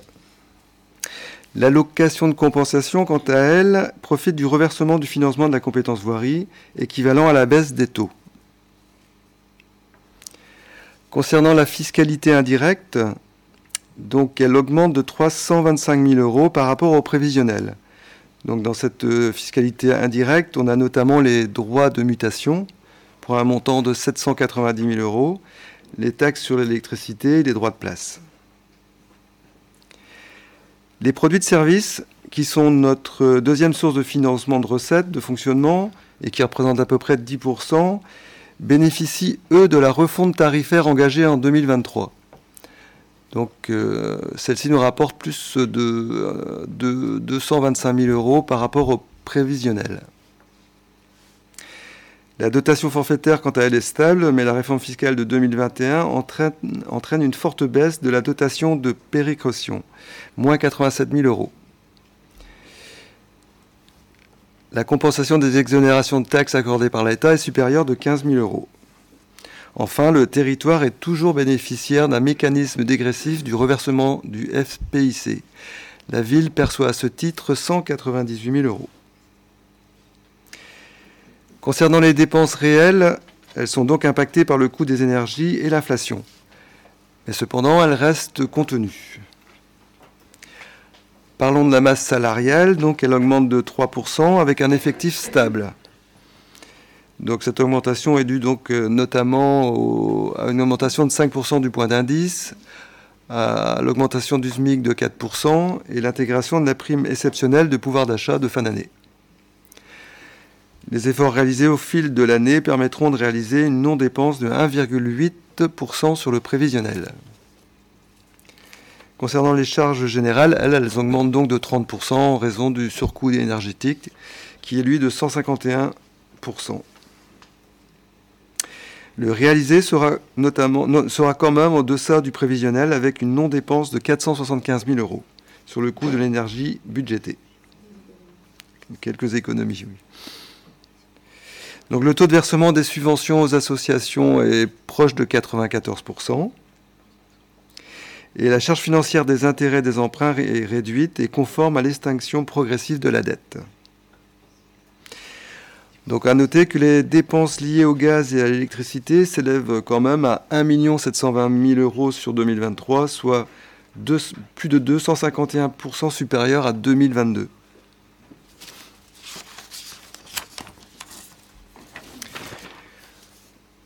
Concernant l'évolution rétrospective des épargnes, pour 2023, nous constatons que nos épargnes brutes et nettes accusent une baisse significative en raison notamment des éléments détaillés précédemment, à savoir la hausse des prix des fluides, l'inflation, la hausse de la masse salariale, etc.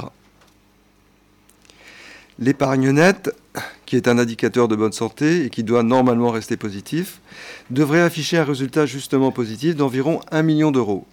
Donc c'est le diagramme bleu.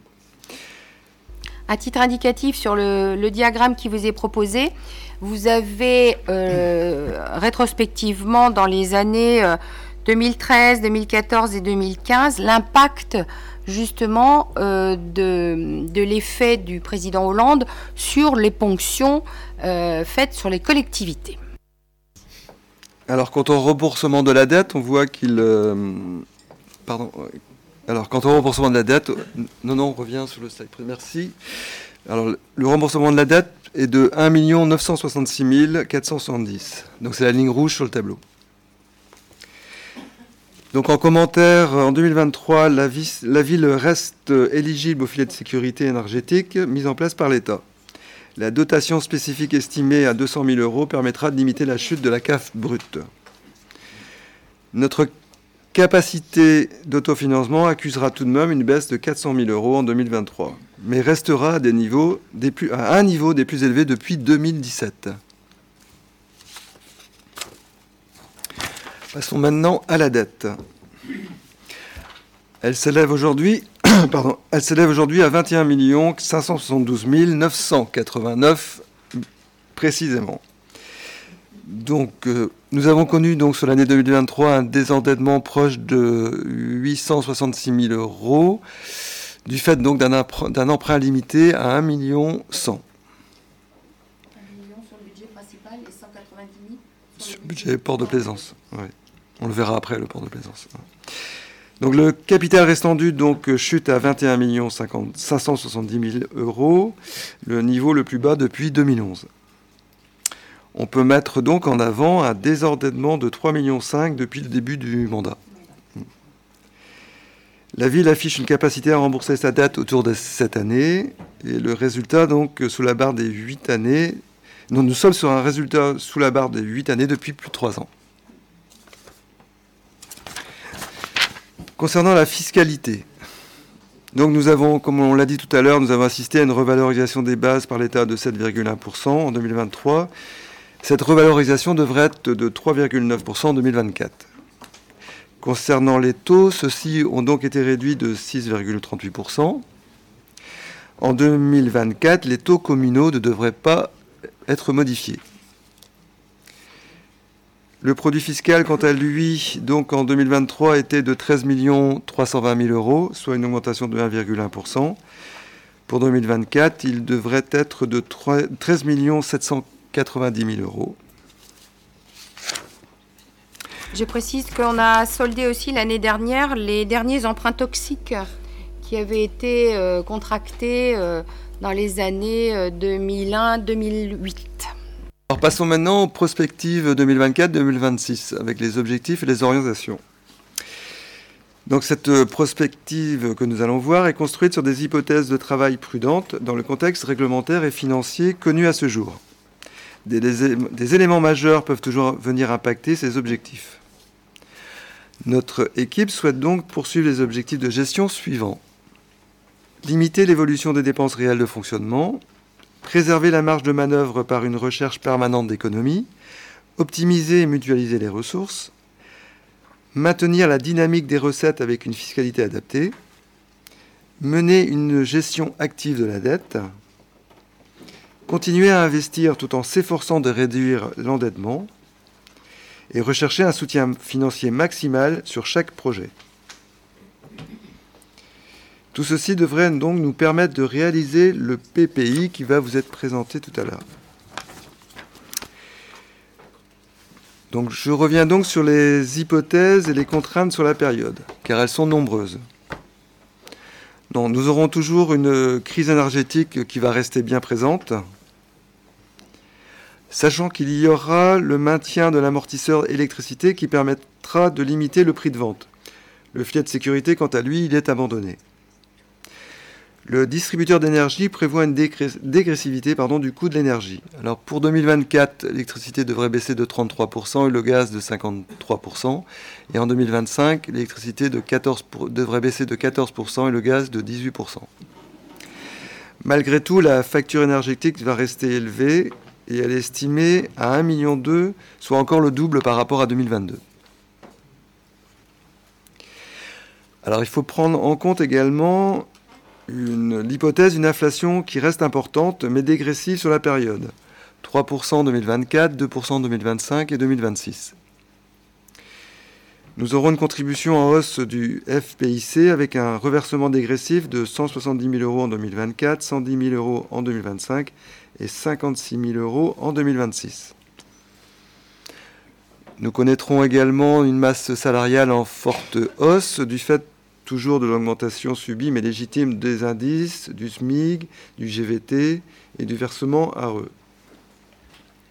Donc les, les hypothèses d'évolution sont de 4% pour 2024 et de 2% en moyenne pour 2025 et 2026. Nous allons respecter également les engagements de plusieurs prestations en fonctionnement, notamment le dragage autour de la cale de Lance de Poule-David, la déconstruction du navire Notre-Dame de Rocamadour, l'accélération de la cybersécurité sur nos infrastructures informatiques et l'entretien partiel des espaces verts et des terrains de sport. Nous aurons également le maintien de la location de surface pour le stockage de matériel des services et les ateliers techniques du centre nautique en attendant un projet d'investissement d'un local adapté. Et comme on l'a dit, l'enveloppe des subventions aux associations sera maintenue au même niveau sur la période.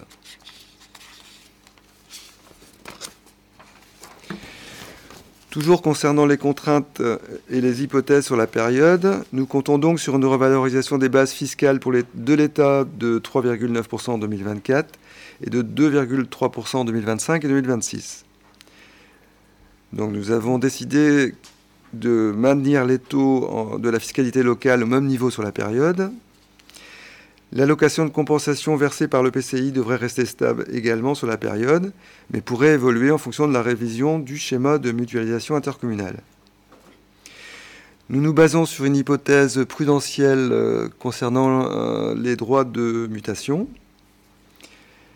Concernant les produits de service, l'application de la refonte tarifaire euh, sur une année pleine devrait avoir un impact positif.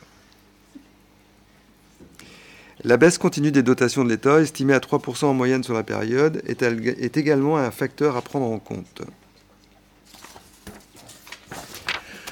Voyons donc maintenant l'évolution des épargnes sur, les années 2024-2026. Donc ceci est une projection dans l'hypothèse d'une réalisation à 100% du budget, des dépenses et des recettes. Donc sur l'année 2024, nous anticipons une baisse de l'épargne brute, mais une hausse en 2025 et 2026. C'est la ligne noire, celle qui est tout en haut. Pour rappel, les épargnes doivent garantir le remboursement de la dette et assurer une ressource pour les investissements programmés sur la période, afin de limiter le recours à de nouveaux emprunts. Il est important. Alors l'épargne nette, euh, c'est l'épargne brute moins le remboursement du capital, est maintenu positivement à 430 768 en 2024. Il est donc important de dire, comme cela est noté, que la recherche d'économies et de recettes nouvelles sera toujours nécessaire. Donc la tendance des épargnes à la hausse est à la hausse pour les années suivantes et elle est basée essentiellement sur la dégressivité des coûts de l'énergie, la revalorisation des bases fiscales calées sur l'inflation et l'optimisation permanente de nos dépenses et de nos recettes. Concernant donc nos investissements, voici les projets majeurs. Donc nous continuons toujours sur la rénovation de tous nos bâtiments, donc euh, transition climatique, écologie et accès PMR. nous sommes donc sur l'achat ou la construction des bâtiments pour les ateliers de réparation du centre nautique et pour le stockage des équipements des services techniques. Nous aurons en projet également l'étude préopérationnelle et le démarrage des travaux de la liaison multimodale du Poru au quai d'Isère, c'est-à-dire le chemin du Trail, les passerelles, les portes écluses et les estacades. Nous aurons également la rénovation thermique complète du gymnase Jean-Marie Lebrise.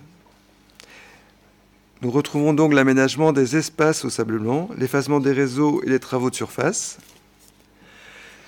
Concernant la sécurité publique, nous allons déployer euh, un système mobile anti-bélier pour sécuriser les événements, notamment en centre-ville. Et nous finaliserons le déploiement des caméras de vidéoprotection. Nous allons toujours donc continuer dans la rénovation du parc des véhicules lourds et de l'éclairage public. Alors très important, nous allons aussi sécuriser notre système informatique, donc euh, cybersécurité. Et donc nous, avons le projet de la réalisation d'un terrain de foot dit synthétique. Les études cette année. Donc voici le PPI et donc les, projets en détail. Alors vous avez dû normalement prendre connaissance de tous ces projets euh, dans l'alias. Est-ce que je les, je les reprends un par un ou non? Non, non. D'accord. Ok. Alors, donc pour ces investissements, nous avons donc besoin de financer tous ces projets.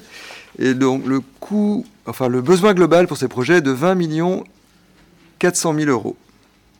Travaux en régie inclus. Dont, alors nous aurons déjà 7 millions 6 en 2024 avec le report 2023. Donc les principales ressources prévisionnelles pour couvrir le besoin. Notre capacité d'épargne nette théorique, 1,9 million dégagé sur le fonctionnement, nos ressources propres à l'investissement, 7 millions donc, dont le FCTVA, les cessions, les subventions. Nous aurons recours à de nouveaux emprunts sur la période pour un montant de 8 millions 3 pour 6 millions 2 de remboursement de la dette. Pour 2024, nous, prévoyons, prévoyons d'emprunter 1 million 7. Et nous utiliserons également le fonds de roulement qui a été consolidé en 2023, en 2023 pardon, pour un montant de 3 millions 100 environ. Et il y aura certainement des arbitrages sur certains projets. Alors voyons maintenant l'impact sur la dette. Sur la période 2024-2026, le besoin donc en emprunt nouveau est supérieur au remboursement en capital, ce qui entraînera un endettement de 2 millions 100. Le ratio désendettement se dégrade du fait d'un endettement nouveau, mais restera sous le seuil des 9 années, en raison d'une évolution estimée favorable de la CAF brute. Donc dans cette hypothèse pressentie, la ville affichera cependant en 2026 un désordonnement final de 1,4 million par rapport à 2019. Nous pouvons dire que la marge de manœuvre reste donc réduite et la ville devra continuer à adapter ses choix de gestion courant et son PPI pour garder un pouvoir de décision et de maîtrise sur ses projets d'avenir. Voici pour le budget principal. Passons maintenant au budget port de plaisance. Donc le budget du port de plaisance, du port de plaisance présente une activité dynamique soutenue en 2023. Le résultat global est satisfaisant malgré un surcoût important des fluides. Encore une fois, l'électricité et l'eau. Ce surcoût est de 177%.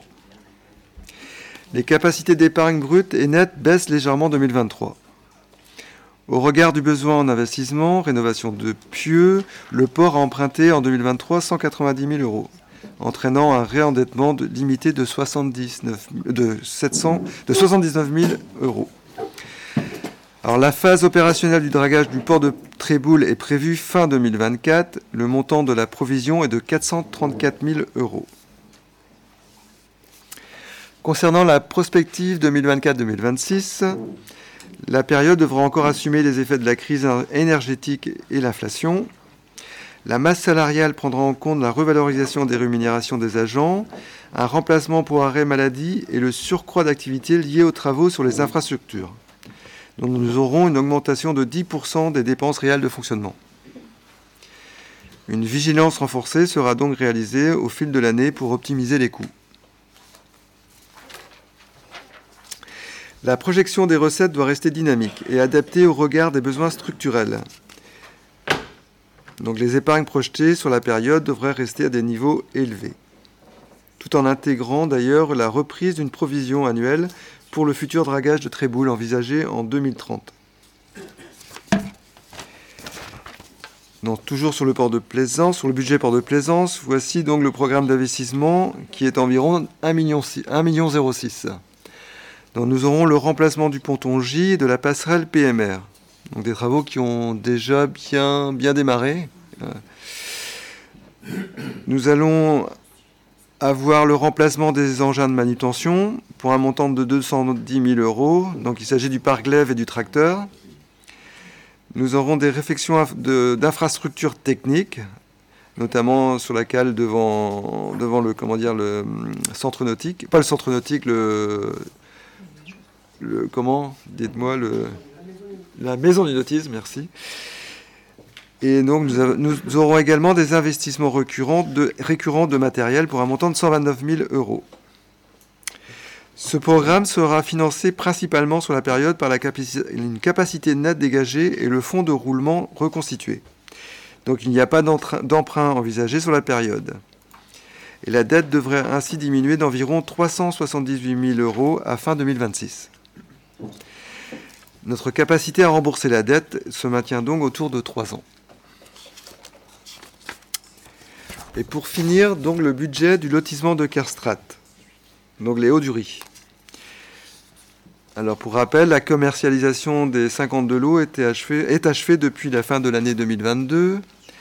L'ensemble des recettes perçues au 31 décembre 2023 s'élève à 1 63 530 000 euros dont donc la vente des terrains, la participation Enedis et la participation de l'État. L'ensemble des dépenses réalisées au 31 décembre 2023 est de 1,6 million, auquel il conviendra d'ajouter la somme de 3 500 euros hors taxe au titre des engagements restants à réaliser sur l'exercice 2024, le solde du marché.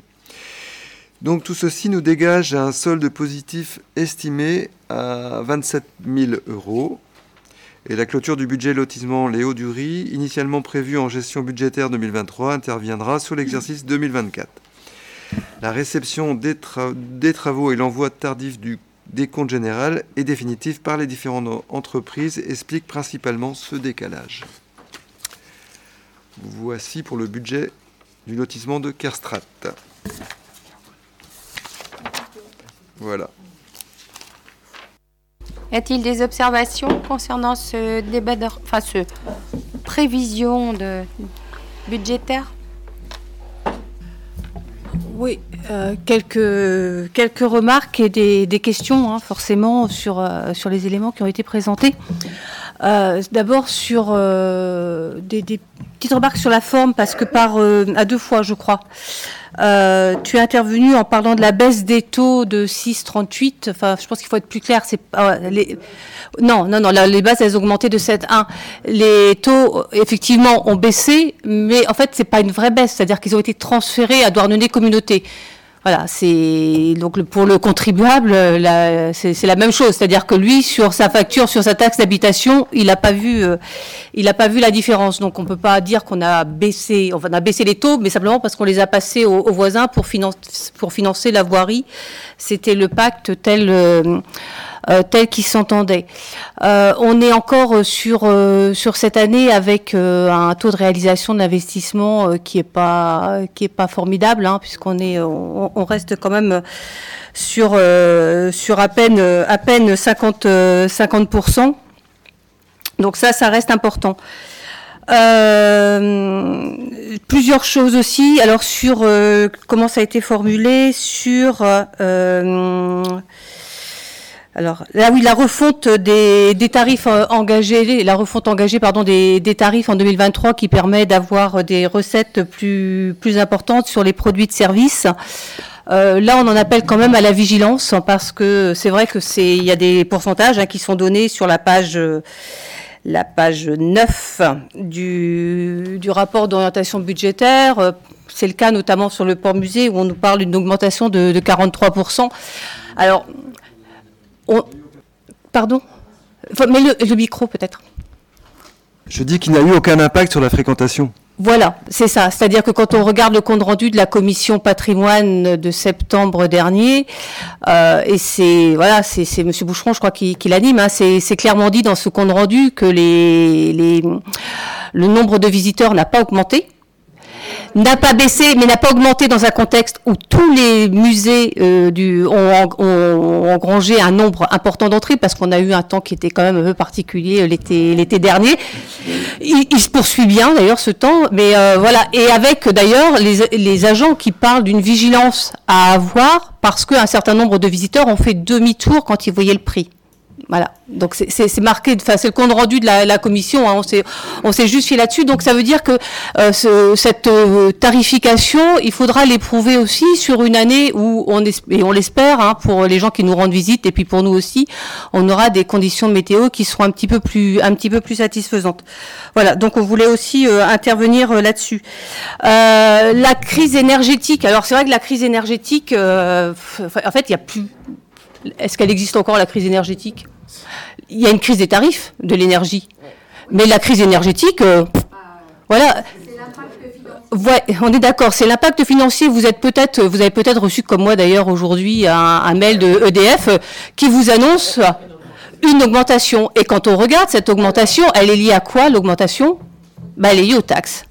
Alors ces taxes, effectivement, ça nous permet d'avoir euh, dans le rapport d'orientation budgétaire la taxe sur l'électricité sur le compte 73 qui augmente de 35%, mais c'est bien parce que l'État a augmenté ses taxes. Alors effectivement, ça va passer ça passe un petit peu incognito puisqu'on met toujours ça sur le dos de l'Ukraine euh, et la crise euh, et la crise qui résulte de la, guerre menée par les Russes en, en, Ukraine. Mais en réalité, là, on n'y est plus vraiment. C'est juste un choix d'avoir relevé, euh, relevé ces taxes et ces taxes finalement qui euh, un prix de un, montant des taxes pardon qui aujourd'hui est fixe et qui là encore on parlait tout à l'heure de la taxe d'habitation euh, qui a disparu et qui enlève des marges de manœuvre aux collectivités là c'est la même chose finalement c'est l'État aujourd'hui qui impose ces tarifications et qui enlève toute marge de manœuvre aux collectivités qui voulaient ou pas appliquer ces taxes au plus haut, bah maintenant c'est tout le monde pareil et on, et on voit bien que là, en, l'occurrence,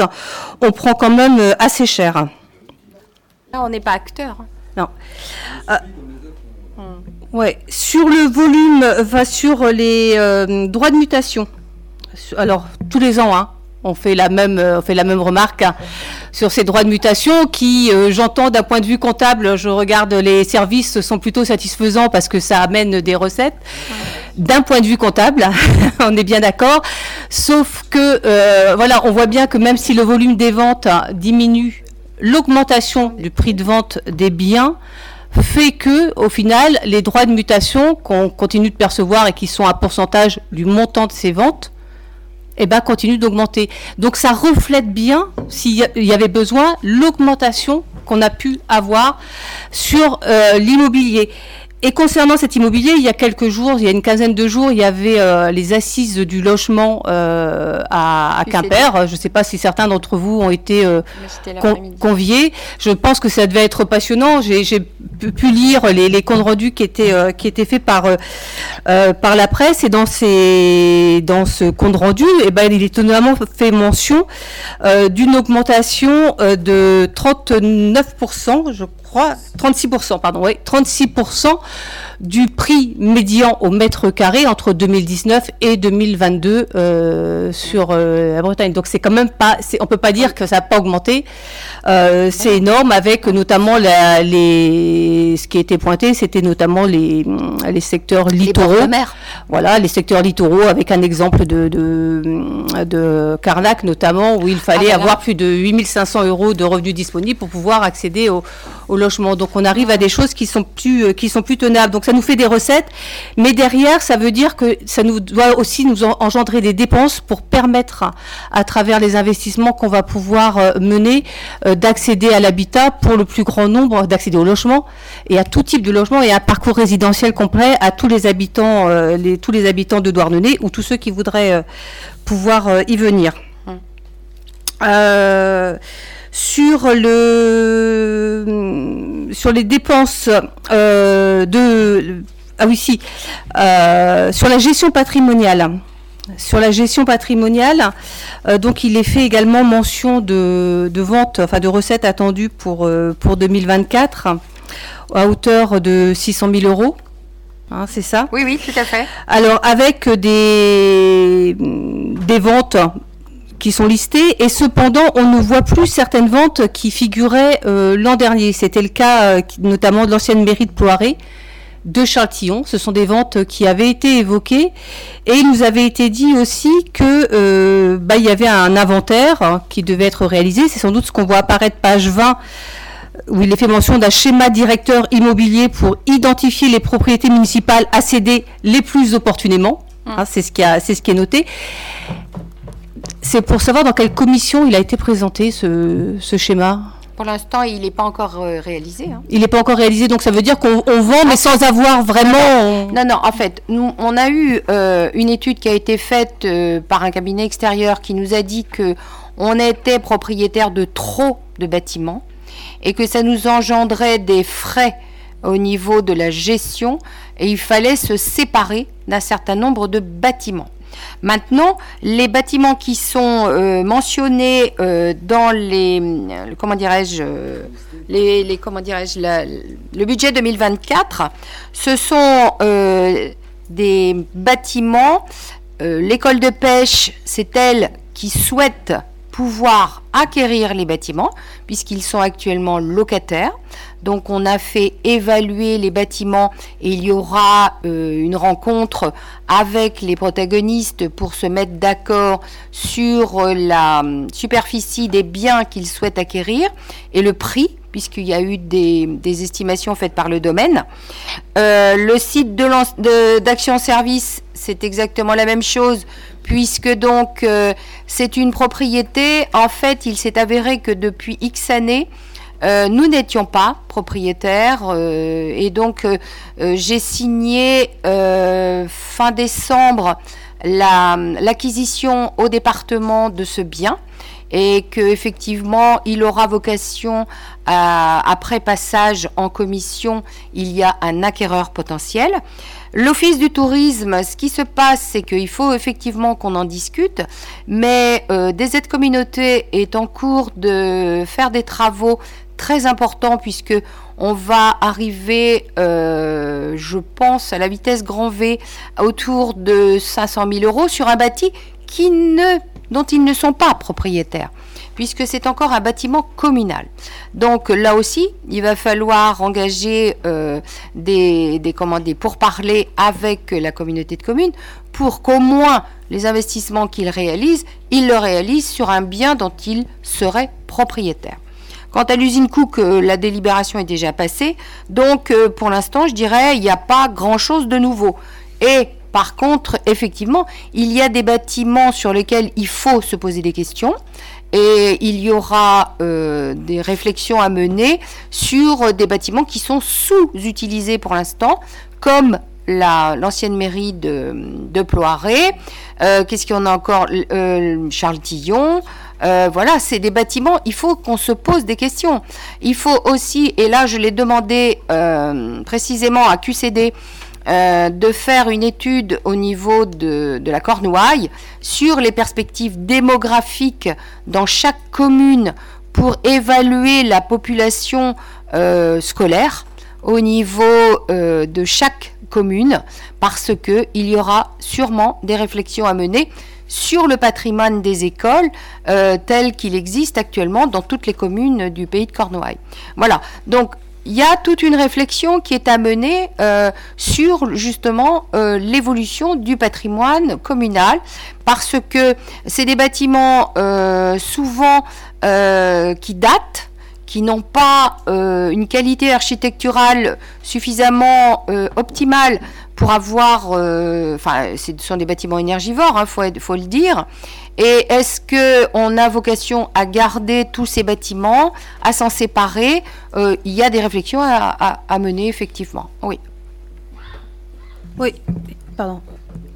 Sur Charles Tillon, dire que c'est sous-utilisé, je suis un peu surpris quand même, parce qu'il y, a quand même régulièrement des associations, il y a des, des, pardon, des permanences, tout, il y a tous les jours. Alors en fait, pour le rendre opérationnel, ce bâtiment, il faudrait aussi mettre beaucoup d'argent parce qu'il est très, très, très énergivore mais du coup, il n'est pas sous-utilisé. Enfin, la question que je fais, c'est sur, la il Oui, mais il y a peut-être moyen de redéployer les activités, euh, comment dirais-je, de Charles-Tillon dans un autre bâti euh, municipal. Il y a une réflexion à mener sur la globalité. Pour revenir à ce que je réclamais tout à l'heure, est-ce que vous pouvez vous engager au fait que notre équipe soit aussi associée à ces réflexions? Ah oui, complet, il n'y a pas de souci.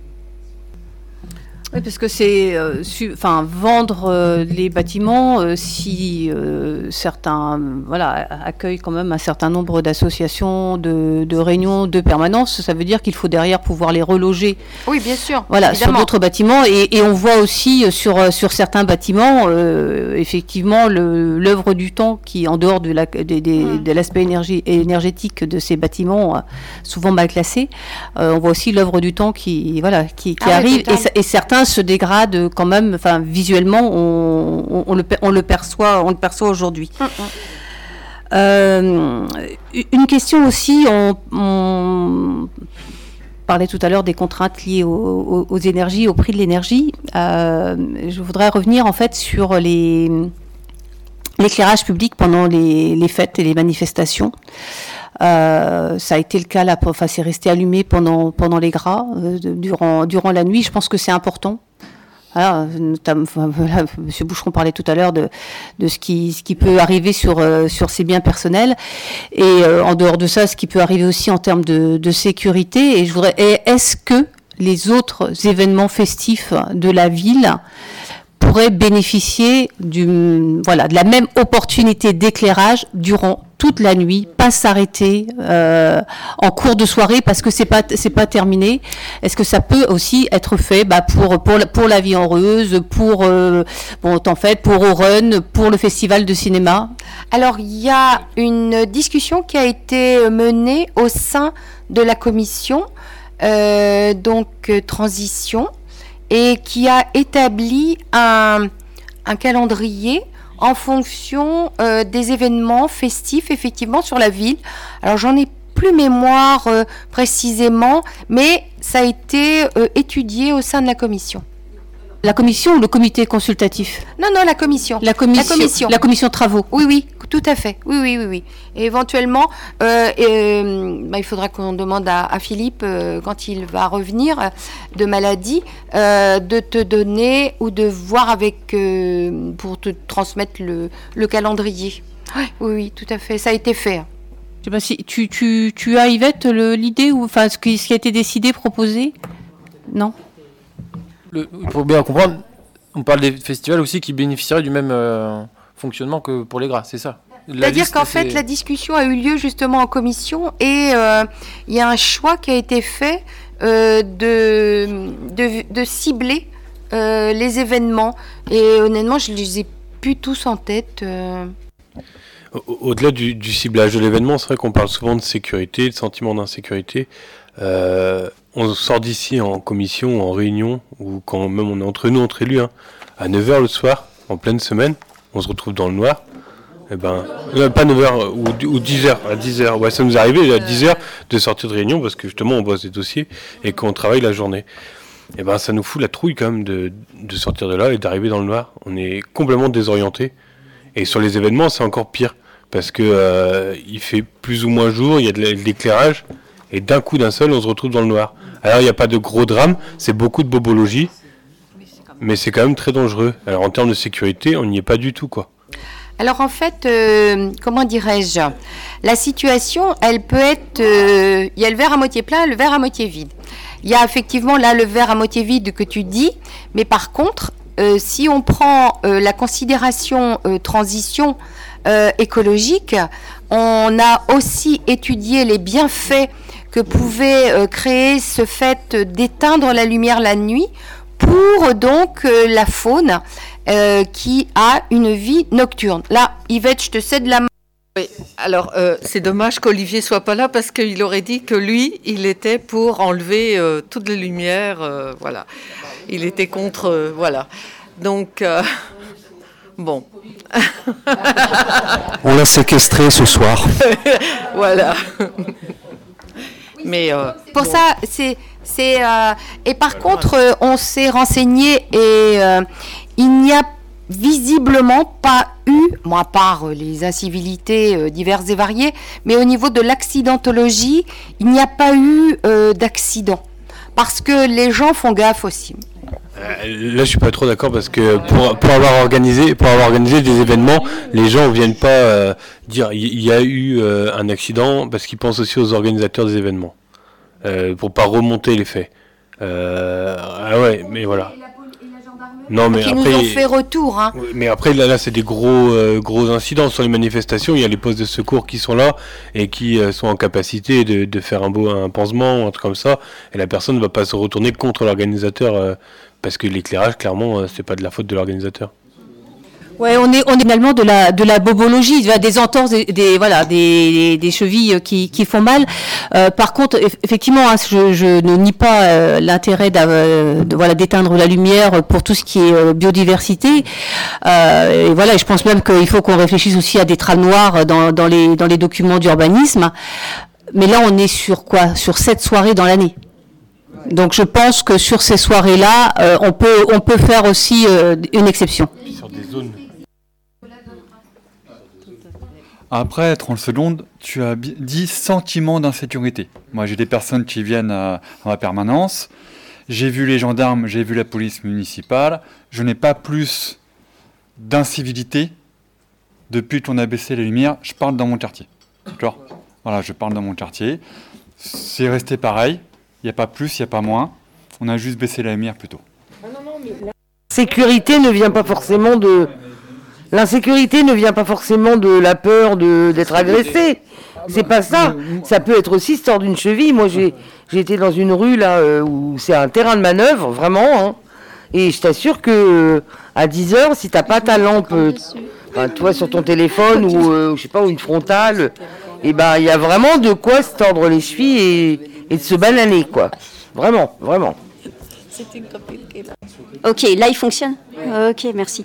Euh, tous les accidents ne sont pas forcément répertoriés, en effet, parce que pour être dans les rues avant 6 heures et après 22 heures, euh, il y a beaucoup de, de, repêchage de, personnes euh, qui, tombent des trottoirs, notamment Ploiré, hein, mon quartier, là, c'est quelque chose au niveau des trottoirs. Même moi, des fois, j'arrive à tomber. Donc voilà, peut-être que j'ai un problème de, de mobilité. donc voilà, en fait, si, si, il faut faire attention au niveau des lumières. Moi, je suis, je suis du côté de, de, faire attention à tout ça parce que, et, voilà, je croise beaucoup d'accidents avant et après 6h et 22h. Après, je dirais, les gens peuvent s'équiper aussi en semaine. Il y a une chose qui est certaine, c'est que effectivement, euh, ce sentiment ou ce, vécu sur euh, l'insécurité due à l'absence de lumière, euh, d'éclairage public, c'est un fait. Mais il est évident, et vous en êtes parfaitement conscient, qu'il y a une balance que l'on doit faire entre tout éclairer, ne rien éclairer, passer par les conditions économiques que euh, le coût de l'énergie aujourd'hui euh, nous impose et arriver à quelque chose qui soit viable. Il ne faut pas oublier aussi une chose, c'est que le, réseau d'éclairage public est vétuste, est ancien. Et ça fait partie des travaux importants que l'on conduit le plus, le vite possible, mais malgré tout dans les contraintes budgétaires de la ville. Et donc on ne peut pas du jour au lendemain euh, remplacer le, réseau de distribution électrique tel qu'on pourrait le rêver, et ça se fait progressivement. On a procédé déjà au remplacement d'un certain nombre de, de LED pour justement avoir des économies, minimiser aussi le, temps des agents pour faire des interventions de remplacement. Et puis il y a un point aussi qu'il faut euh, ne pas oublier, c'est que à chaque fois qu'on vient à prendre la décision pour tel événement, on maintient un éclairage jusqu'à telle heure, qu'on prolonge le temps d'allumage euh, pour la, voie publique, euh, automatiquement, ce sont des heures d'agents qu'il faut mobiliser sur les 250 armoires qui distribuent aujourd'hui d'une manière relativement éparse euh, l'alimentation électrique du réseau. Alors il est bien évident que le, le travail qu'on conduit progressivement consiste à remplacer ces anciens réseaux, ces anciennes armoires, ces anciens compteurs par des installations du 21e siècle. Mais on ne peut pas budgétairement investir l'ensemble de ce qu'on aimerait avoir du jour au lendemain. Et ça, c'est un travail progressif qui est mené, et Philippe n'est pas là malheureusement en ce moment, mais euh, aurait dit la même chose que ce que je vous dis ce soir, c'est que on est bien conscient faut que ça rentre dans l'enveloppe, faut qu'on avance, faut qu'on arrive à restaurer à la méthode 21e siècle un réseau qui date euh, d'il y, a 30 ans, si ce n'est plus. Donc c'est difficile, mais il est évident qu'il faut passer par cette phase d'investissement et de remplacement du réseau présent. On avait fait faire une étude avec le SDEF justement pour euh, euh, voir la possibilité de transférer éventuellement le service éclairage.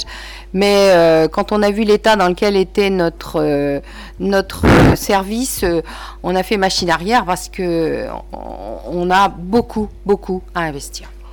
Bah oui, c'est enfin, sur les, les, montants qui avaient été investis entre en 21 et 22, 50 000 et 65 000 euros sur l'éclairage public, c'est clairement insuffisant pour, euh, pour, pour l'état de l'éclairage sur, euh, sur la ville de Douarnenez. Et, et nous, c'est ce qu'on soutient, c'est de, de permettre, c'est d'investir pour pouvoir derrière faire les économies de, de fonctionnement. Et ce sont ces investissements-là qui, euh, qui, nous semblent, qui nous semblent prioritaires.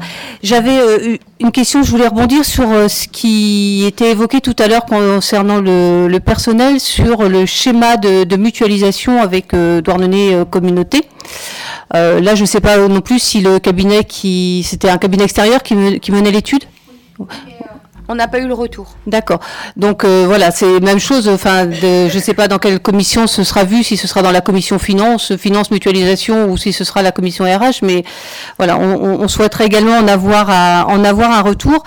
Et euh, la semaine dernière, euh, lors du débat d'orientation budgétaire, il était également voilà fait état d'une réflexion sur une. Alors je sais pas si c'est une convergence des, des deux RIFSEP entre Douarnenez Communauté et, et Douarnenez villes. Et ça, ça se fait à quelle échéance Et est-ce que ça, va être intégré justement dans le budget prévisionnel 2024-25 Quelle est l'échéance prévue pour cette, euh, ce rapprochement? On a prévu d'échéance, mais à chaque fois qu'on le peut, on se rapproche des deux systèmes. Vas-y. Ben, on, l'a déjà fait sur euh, la mutuelle. Donc ça, euh, on s'est calé sur l'interco. Qu'est-ce qu'on a fait euh, ben, La prime. La prime, a, été faite aussi sur les deux collectivités. Euh, bah, c'est au moment des jurys aussi. Euh, euh, et bah, il va y avoir le. Comment on appelle ça Le, bah, le RIFSEP. On, a une réunion. On a eu sur l'Interco qu'on a eu avec les deux collectivités, les OS. Non, c'était pas celle-là? Une. Enfin, on travaille dessus.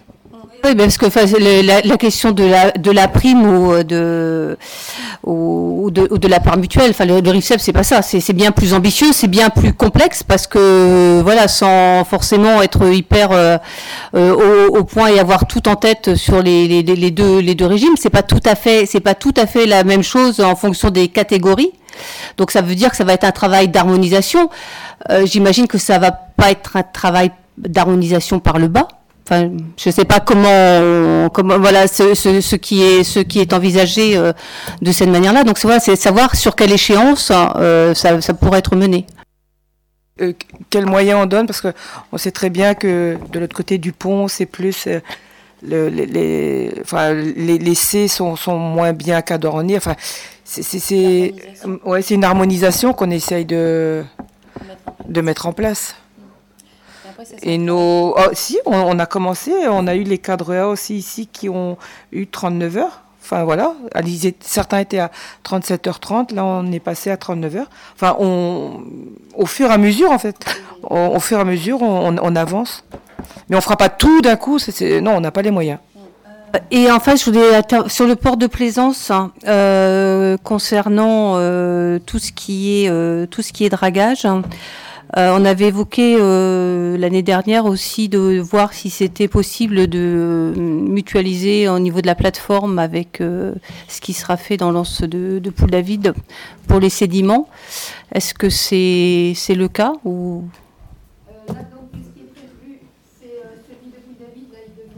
Avec un entreposage des bouts côté rive.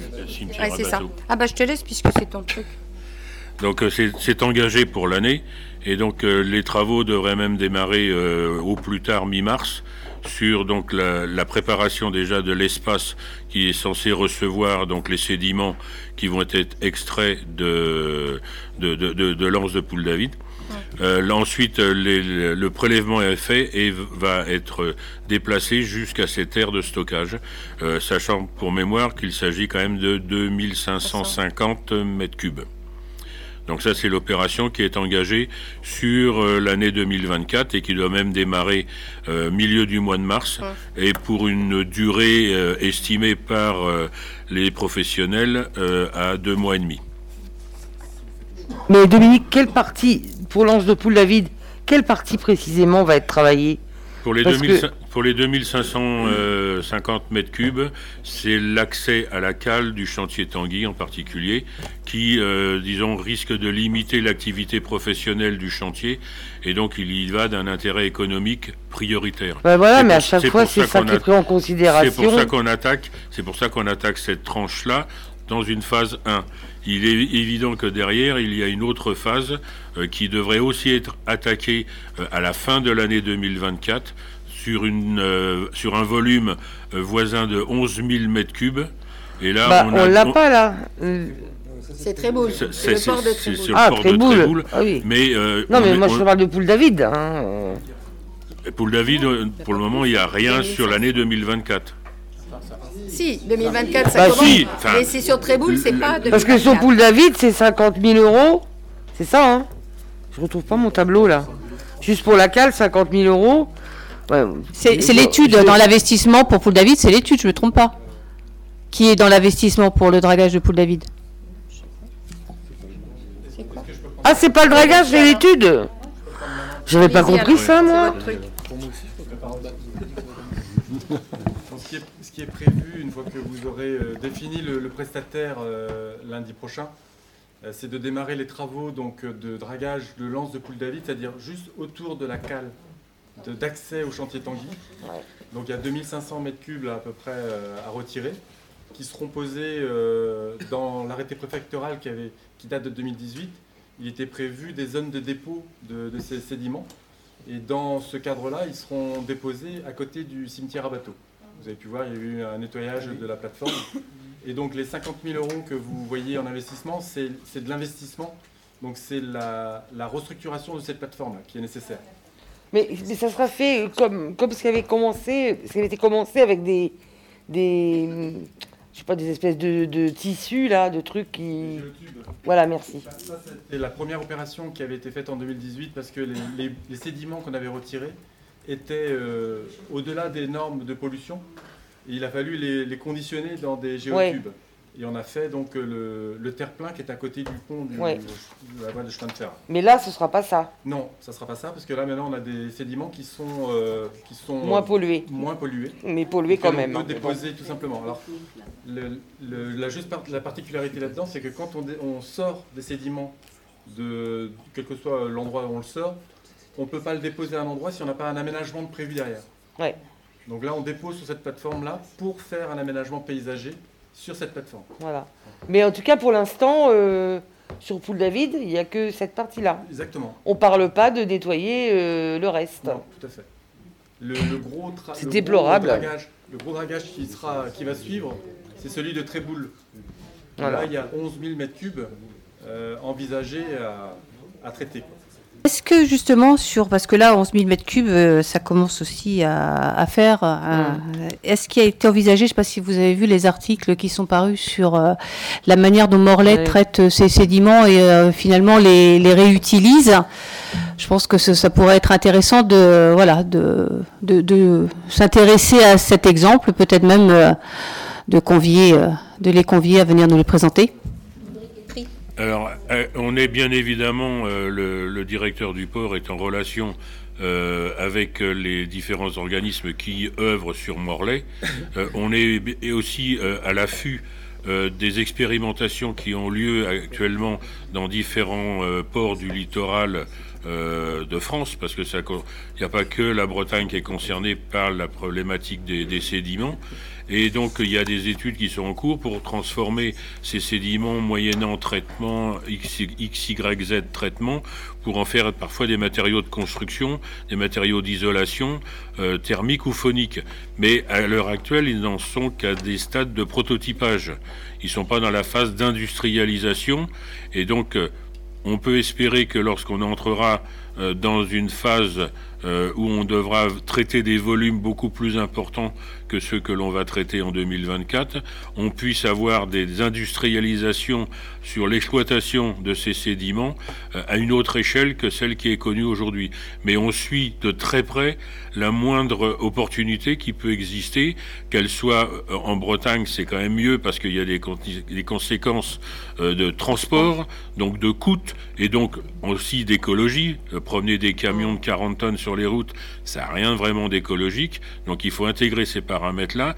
Mais il y a un certain nombre d'entreprises, de, laboratoires tests qui sont en train de travailler sur le sujet. On est en relation profonde avec tous ces systèmes, tous ces organismes, parce qu'on euh, est directement concerné à Douarnenez des analyses au niveau des sédiments pour voir ceux qui sont euh, réutilisables ou pas. Euh, il, va y avoir certainement une liste de critères. Mais à partir du moment où, euh, précédemment, dans, dans, un passé, on pouvait clapper en mer et maintenant, ça y est, c'est fini. Hein.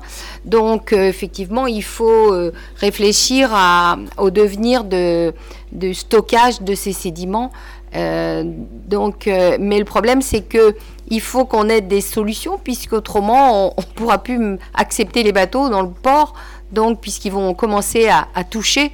Donc, euh, il faut effectivement trouver une, porte de sortie. Hein. Et, dans, et, dans, les études que l'on conduit actuellement, on s'aperçoit qu'en fonction des technologies utilisées pour extraire les sédiments, on a des variations de prix de, l'ordre de 1 à 4. Donc euh, il y a quand même euh, des choix technologiques qu'il faut bien réfléchir, parce que derrière, ça se traduit quand même par des, milliers d'euros, des centaines de milliers d'euros. Mais là aussi, on est contraint par rapport à euh, bah, les finances de la ville. Hein. Ouais. Mais, là, mais là, par exemple, le, le, désenvasement, enfin, je sais pas, le nettoyage de la cale autour des chantiers Tanguy, ça, ça va être fait, ça va être déplacé.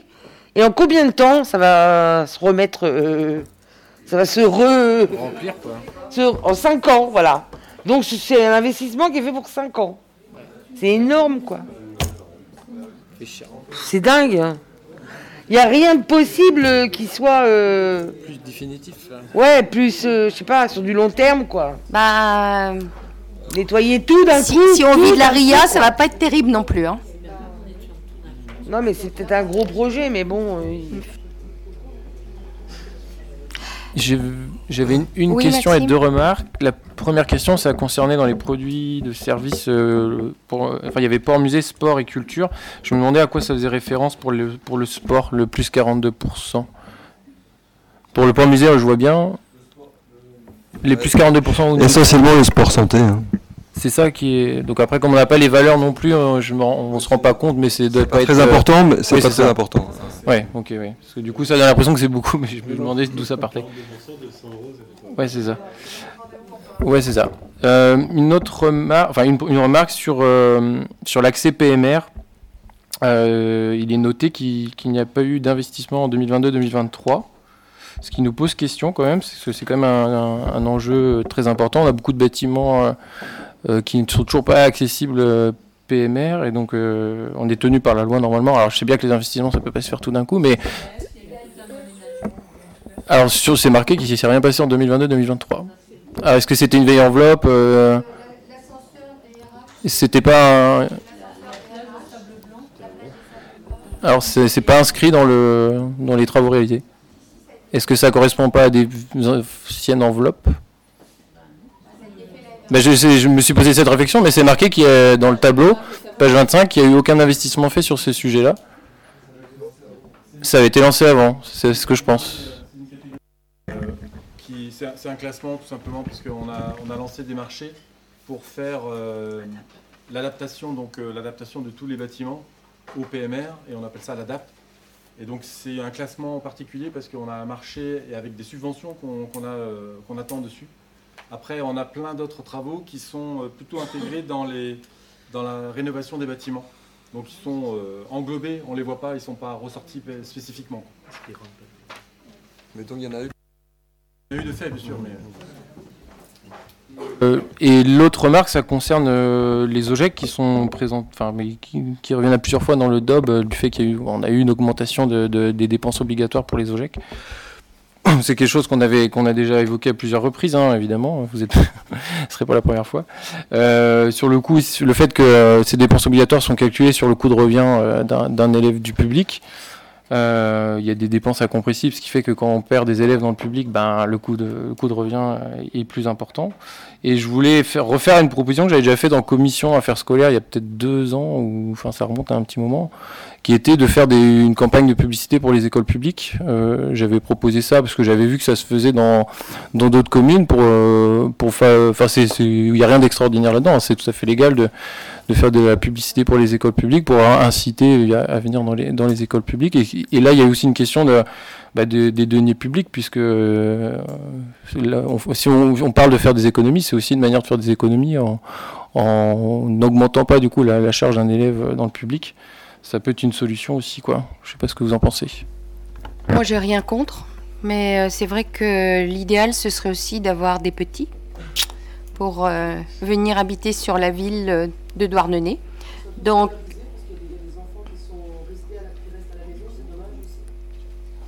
ton micro. Et puis il y a aussi le, le fait que certaines familles qui gardent leurs enfants à la maison, c'est dommage parce qu'il faudrait euh, tous les scolariser. Quoi.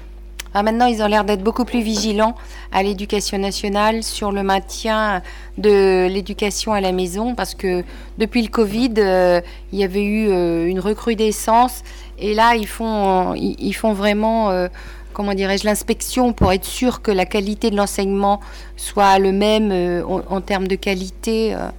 Mais bon, n'importe comment, le, principal, c'est les enfants. Il faut qu'on ait des nouveaux enfants. Parce que, bon, enfin, moi j'ai donné, hein, mais euh, vous les jeunes, eh ben, il faut faire des petits pour remplir les écoles. Hein. Ça rejoint l'idée de l'attractivité pour tout le monde et la- Oui. la- l'accès au logement, effectivement. Mais, Oui. mais je prends note que vous êtes ouverte à la question de la campagne pour, euh, pour les écoles publiques. Moi, On en reparlera en j'ai- affaires Moi scolaires j'ai peut-être. rien contre, hein, bien sûr, au contraire. J'ai pas de, rien contre. C'est. Ah non, non, non, mais euh, why not hein. Ok.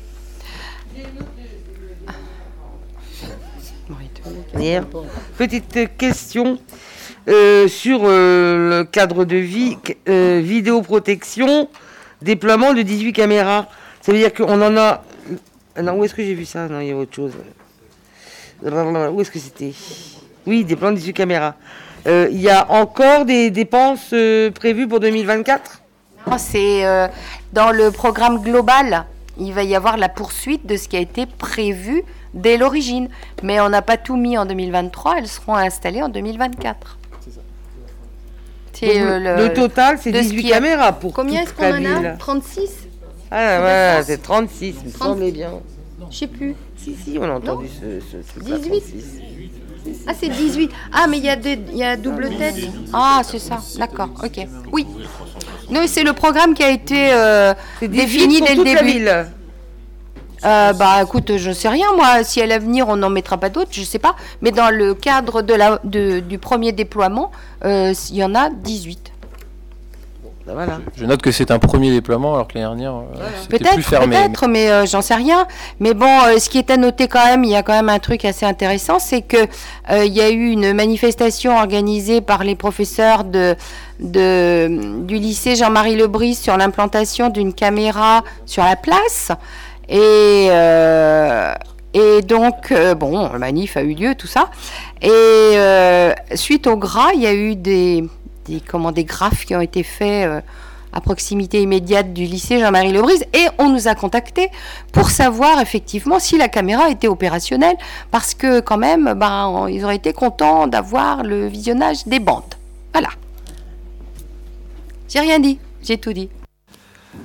Un point, sur le PPI, il y a un investissement euh, conséquent qui arrive sur l'exercice 2024-2026 en deuxième position.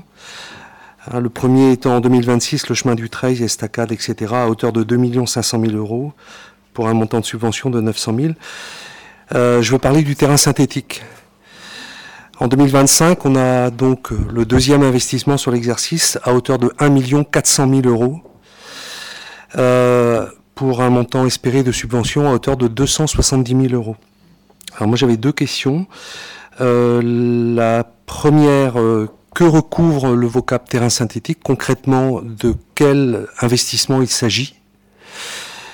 Et secondo, quelle, euh, quelle, est par ailleurs aussi la durée d'amortissement hein, de ces 1 400 000 euros Tu es partie prenante, je ne sais plus, dans la commission sport? Non. Tu es pas? Non. Parce que c'est un sujet qui sera vu au niveau de la commission sport.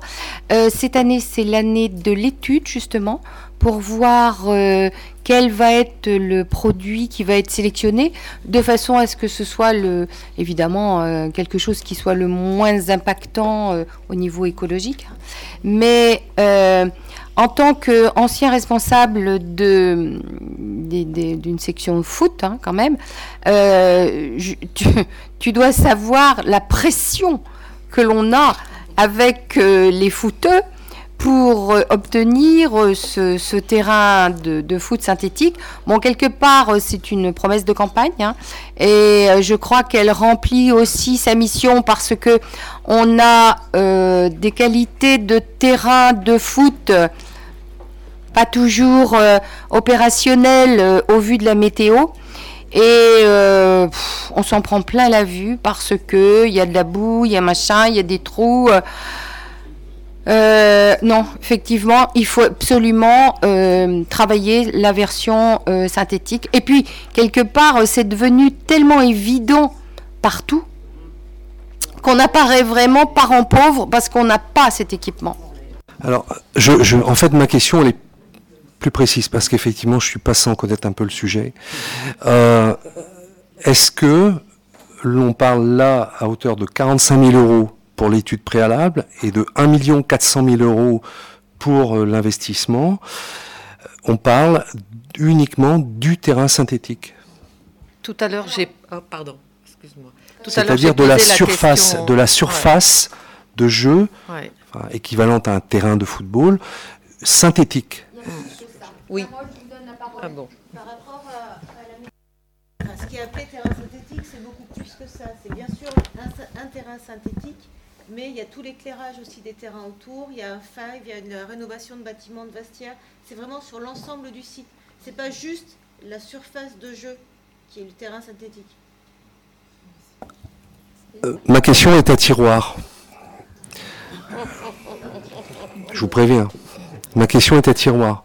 Mais il se trouve effectivement que euh, à la question qui nous avait été posée par la presse en 2020, nous avions répondu, vous pouvez retourner sur les articles, euh, non. La Stella Maris n'aura pas de terrain synthétique. C'est un ancien président de la Stella Maris qui parle. À la question qui était posée par la presse, non, nous, ne donnerons pas un terrain synthétique à la Stella Maris. Et il se trouve que la troisième liste, euh, qui n'est pas présente, représentée ici ce soir, avait, à peu de choses près, sans qu'on se soit évidemment concerté, répondu la même chose.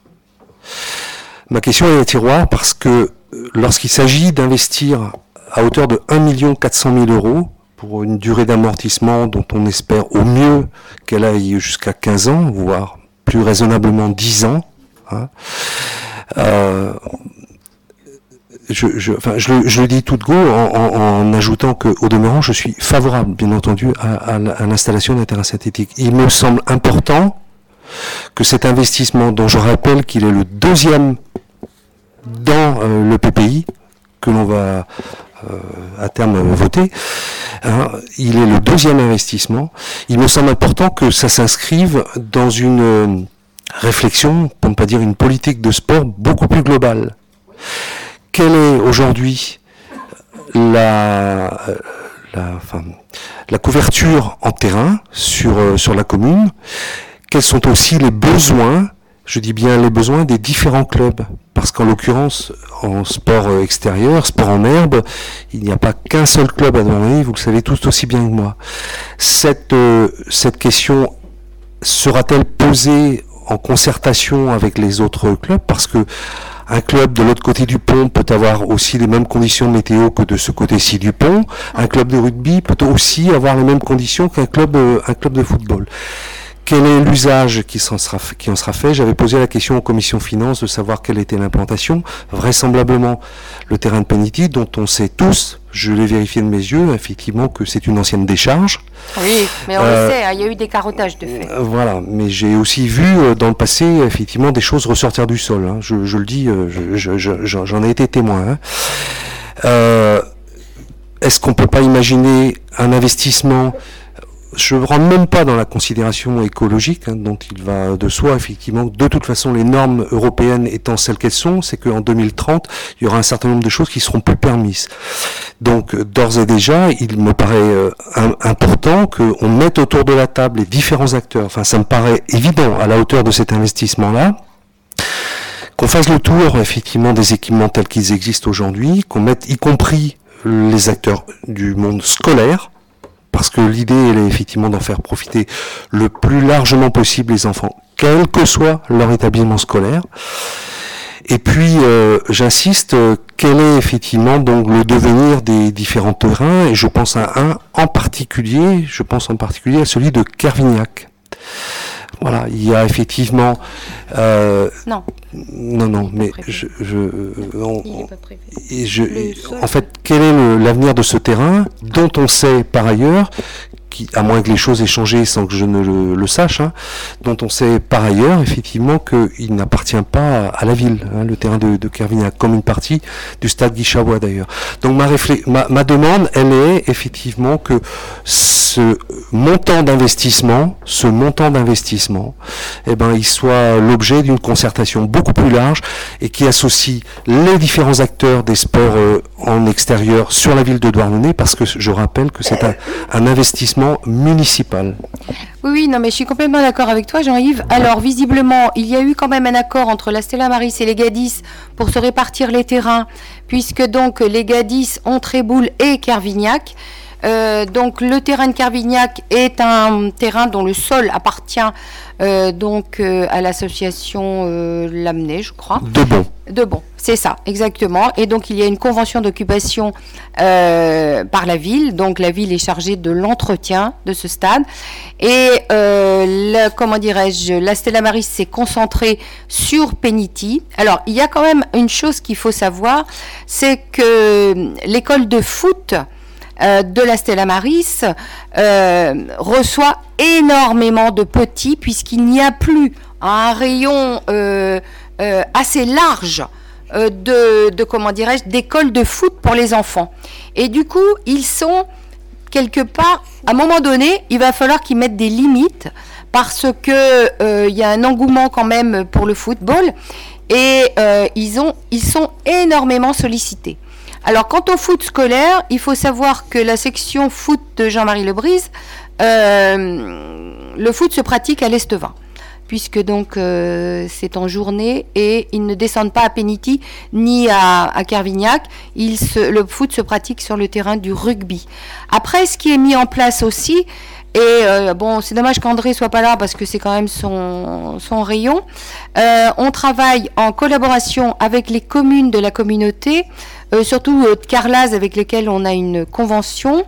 Et euh, euh, André euh, devait effectivement se rapprocher des autres communes pour voir le taux d'occupation des terrains. pour effectivement peut-être trouver des accords pour étendre la, pratique. Alors il faut savoir aussi qu'on avait un terrain au niveau de la caserne des pompiers qui a été, euh, qui a été, euh, bah, ils ont choisi cet emplacement-là pour construire la caserne. Donc du coup, c'est moins un. Et, de plus en plus, on a euh, bah, des, des, des, gens, des jeunes, des moins jeunes, qui veulent pratiquer le, foot, mais euh, on pourra pas, on pourra pas euh, de façon exponentielle euh, trouver, euh, sauf à mutualiser avec les communes environnantes euh, des terrains. Euh, parce que bah c'est compliqué de, de, trouver. Alors après, euh, au niveau de la politique, euh, donc il y avait eu des choix et le rugby avait choisi en accord avec les autres, hein, ça s'est pas fait de façon directive, hein, de jouer à l'Est-20. Et il y a, dans le cadre d'un projet à, à- moyen terme, une refonte complète du site de l'Est-20, en accord avec euh, le- les sports euh, scolaires, justement. Mais là, ça engendre des dépenses euh, beaucoup plus importantes et qui contre, con- con- concernerait également l'athlétisme. Voilà. Bah justement, je voulais réagir là-dessus parce que en, tout début de mandat, bah c'est dommage qu'il soit pas là. Effectivement, ça aurait été plus simple qu'il qu'il réponde. C'était la- une des priorités qui était à court terme en début de mandat pour, euh, André, c'était le- l'Estevin justement et la piste d'athlétisme. Euh, en 2023, quand on évoquait en, commission sport les, les pro projets à venir, le, terrain synthétique c'était second mandat. C'était pas, c'était pas pour, c'est ce que André nous disait, hein. et que par contre la, piste d'athlé euh, et l'Estevin c'était un, peu le site un peu avec le plus, d'impact puisqu'il touchait plus d'associations et c'était, c'était la prior- priorité euh, encore l'année dernière et donc c'est pour ça qu'on est surpris de voir qu'il y a un, un retournement euh, sur l'ordre des choses et on sait pas pourquoi. Donc ça n'a pas encore été vu en commission sport puisqu'a priori ça va être dans la prochaine. Et encore, j'ai pas vu l'ordre du jour, mais on l'a reçu. euh. Mais la question remarque, c'est pourquoi ça a été alterné alors que l'Estevin était priorisé dès le début du mandat, puis finalement là on nous dit à moyen terme. Moyen terme, c'est du coup pas pour ce mandat-là, si je comprends bien. Donc euh, qu'est-ce qui a justifié le d'inverser quoi Oui. Mais pourquoi on inverse les choses maintenant? C'est quand même une question que vous devez savoir puisque vous lancez l'étude. Micro. Pardon.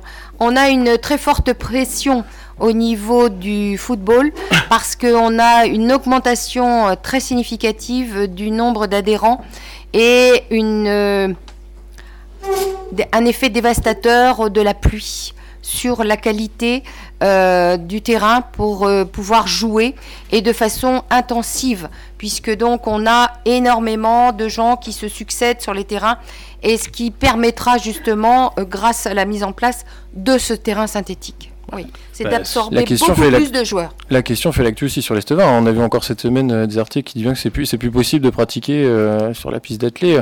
Alors ça veut dire qu'il faut avoir un nombre d'adhérents important pour avoir plus d'affluence? Alors, visiblement, sur la, pe- la- la piste d'athlée, on a eu, euh, comment dirais-je, il y a eu une fausse manœuvre d'un agent qui a fait euh, la manip qu'il fallait pas faire. Et du coup, on a une piste en gadou. Et là, honnêtement, mea culpa, euh, c'est une erreur humaine. Mais c'est pas nouveau que c'est en gadou quand même. Non, non, mais euh. là, euh, ça a été particulièrement euh, un Oui, peu mais le- technique. en 2020, André il disait bien que c'était la priorité, donc c'est que le sujet ne date pas de ce que vous venez de préciser. Et, et puis je voudrais rajouter que sur un terrain synthétique, euh, ne va pas jouer tout le monde et tous les enfants et tout ça. Il faut un équipement spécial. Enfin voilà. Donc dire que ça va toucher plein de monde, c'est pas vrai. Ça va toucher les équipes surtout à partir des U16 ou euh, voilà.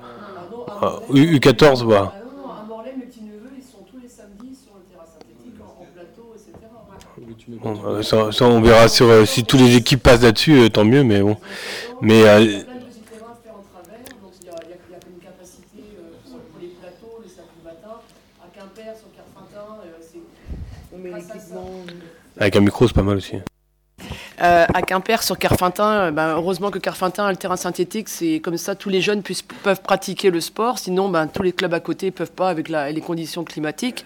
Ah non, là, ouais, c'est pas vrai, c'est pas que pour les grands. Mais euh, sur, le terrain synthétique, après, on n'a pas dit qu'on était contre du tout. Mais effectivement, la, priorité de l'Esterin, euh, on était tous d'accord là-dessus, ça accueille au plus tous les scolaires. C'est dans un état déplorable. Il n'y a même pas de vestiaire. Les sanitaires, ils sont inexistants, ils sont même plus utilisables. Enfin, moi, moi j'ai honte quand, quand, quand nos enfants ils vont là-dedans, hein, sans déconner. Et là, on va investir un million quatre dans un terrain synthétique. Ah Il y a- urgence qu'il y avait 80 000 euros qui étaient prévus euh, enfin, au dernier, do- enfin, dernier budget pour euh, justement des travaux sur l'Est-Vin, donc qui, qui ont, qui ont disparu euh, complètement. Et, et, et, pour- et pourtant, justement, dans, dans le cadre du... Alors, j'ai pas pointé tous les critères, et d'abord parce que je je, je les ai pas précisément, mais je voyais qu'il y a le plan 5000 équipements génération 2024, hein, qui, donc, qui est lancé par l'Agence nationale du sport, et qui s'adresse justement sur des équipements qui reçoivent du public scolaire, donc ce qui est précisément le cas de l'Estemin et qui ne sera pas euh, le cas sans doute du, terrain synthétique. Il ne sera pas destiné aux scolaires, mais uniquement aux clubs, sportifs. Donc c'est peut-être un peu dommage finalement de décaler des projets sur l'Estevin qui en plus auraient peut-être pu bénéficier de meilleurs financements euh, dans le cadre bah, justement de ces appels à projets autour des Jeux olympiques. Euh, voilà, donc c'est juste ce qu'on voulait, ce qu'on voulait souligner, d'autant plus que ben, on le découvre là et, et ça passe après en commission, donc c'est voilà, c'est c'est toujours contrariant de se dire que finalement les choses sont actées avant même qu'on ait eu le temps d'en discuter en commission. Les choses, elles seront actées lorsqu'on votera le budget. Différence. Je, je- je reviens sur euh, ce que vous évoquiez comme pression, enfin qu'on peut entendre comme euh, lobby. hein, type- voilà. Je, enfin, je, je- vois bien de quoi il retourne. hein, je vois bien de quoi il retourne. Mais ça me paraît et, et c'est pas simple hein, ce que je vais dire. Ça me paraît important que, à notre place, on ne perde pas de vue euh, le bien public. Pourquoi je dis ça? Parce que vous savez tout comme moi que aussi la vie des associations, la vie des organisations comme euh, des clubs, il y a des hauts, il y a des bas. Et euh, ce qui aujourd'hui est valable ne le sera peut-être plus demain. Quand je dis ce qui est aujourd'hui valable, c'est les dirigeants d'aujourd'hui ne seront pas ceux de demain. Et effectivement, malheureusement, des clubs ont aussi des, passes et des mauvaises passes euh, voilà, dont ils peuvent parfois avoir du mal à, remonter, pour plein de raisons. Ceci étant, euh, je pense que s'il y avait une implantation à avoir du point de vue du terrain synthétique, ce n'est pas à Penity, pour des raisons techniques, mais aussi pour des raisons d'utilisation, c'était à l'Estevin. C'est mon avis. Maintenant, mais c'est mon avis pour les raisons effectivement que j'in- j'in- j'indique là, parce que aujourd'hui, et c'est tant mieux d'ailleurs, que, parce qu'il y a eu une époque où c'était, c'était pas du tout le cas, mais c'est tant mieux. Le président du rugby pourra avoir le confirmé. On y a travaillé. J'ai travaillé à l'époque aussi pour que les choses s'apaisent. Il fut un temps, euh, on mettait pas un rugbyman avec un footballeur euh, dans la même salle. C'était y compris, tiens, quand je parle de cette salle-là. Les choses aujourd'hui s'apaisent. Et effectivement, sont organisées de sorte que les terrains ont été répartis. C'est indéniable. Mais ça peut changer comme ça a été le cas effectivement. Et donc, eh ben, quand on met 1,4 million sur le terrain à Penity, ben, c'est plus compliqué de le déménager le terrain après. Donc c'est à ça que j'invite comme, comme, comme réflexion, comme prudence.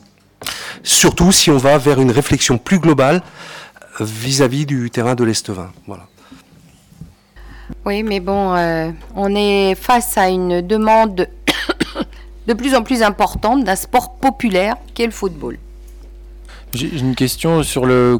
Une fois que le terrain est fini, enfin, au bout de ces 10 ans de vie, 10-15 ans de vie, un terrain, je crois, si on parle pas des infrastructures autour, c'est autour de 800 000 euros. Alors, ça sera peut-être un peu plus cher dans, dans, 10 ans, quoi. Donc, c'est pas qu'un investissement de 1,4 million maintenant. On, sait que ça va être, euh, pour le coup, une infrastructure quand même qui va avoir un, un coût important et il faut que ce soit vraiment, comme tu dis, l'intérêt général, doit s'y retrouver, donc ça doit être utilisé par le plus grand nombre.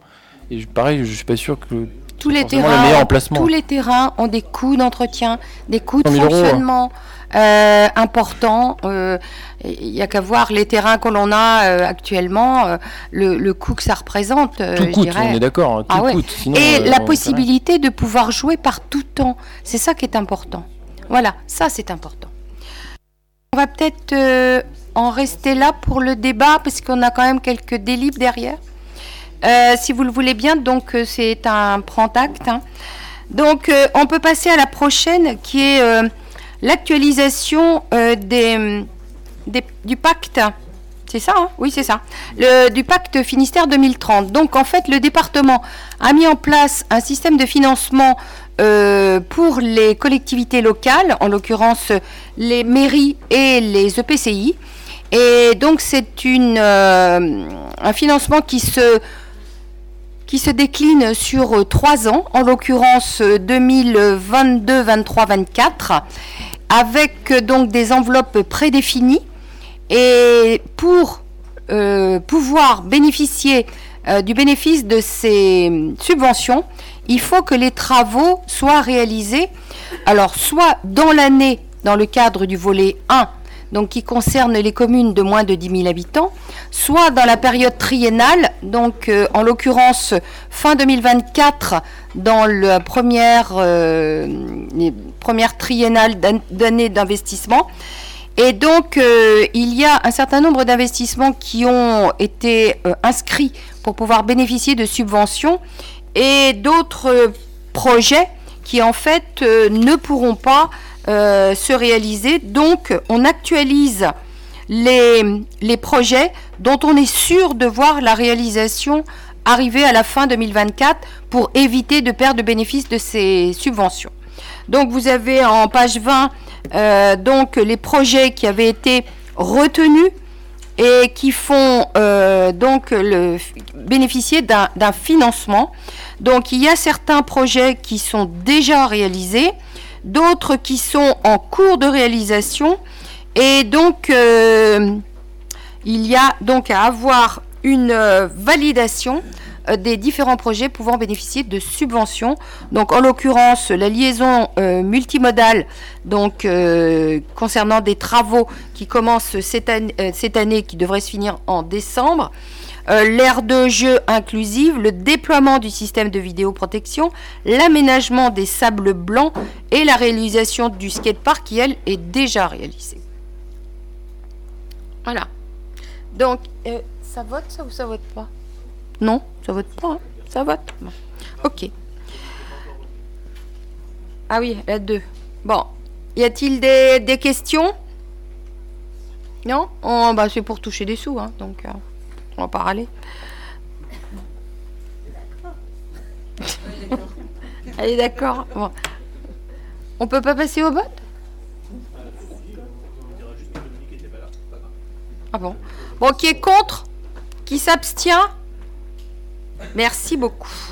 Allez Bertrand, à toi. Là aussi, c'est une question de, sous. On va demander des sous également. Donc là, c'est une euh, délibération qui concerne la rénovation énergétique du gymnase Jean-Marie Lebrise. Donc suite aux travaux qui vont être réalisés sur le lycée Jean-Marie Lebrise, le, le, gymnase va perdre, euh, va perdre le chauffage, enfin l'alimentation au chauffage. Donc du coup, il a été décidé de, de procéder à une rénovation énergétique sur le bâtiment, sur le gymnase, pour un montant global d'un million soixante-dix mille euros. Et que donc nous allons solliciter une, une subvention de, au titre de, la DETR par contre de 2024 d'un montant de 400 000 euros.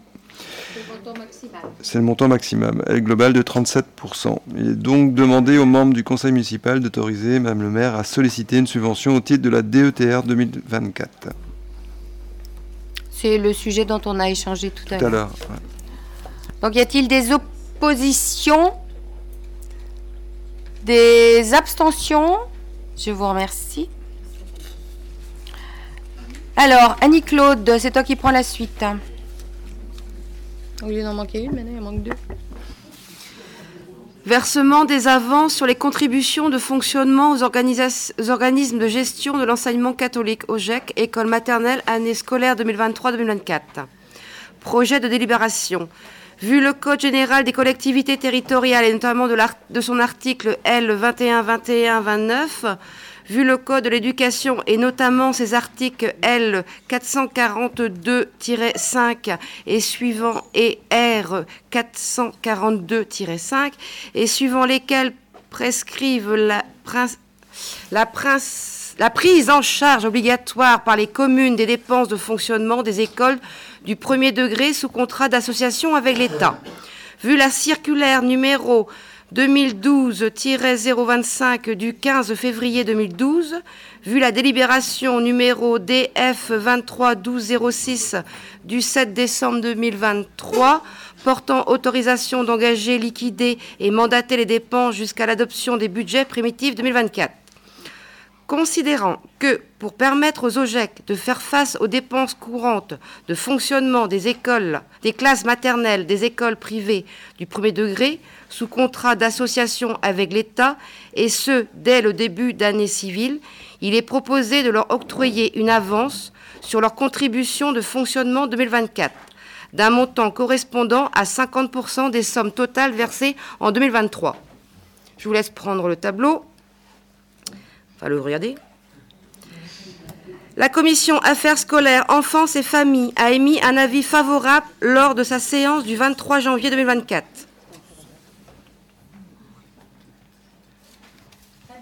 Donc, euh, la délibération porte sur la prise en charge des classes maternelles, obligation légale. Y a-t-il des oppositions Des abstentions?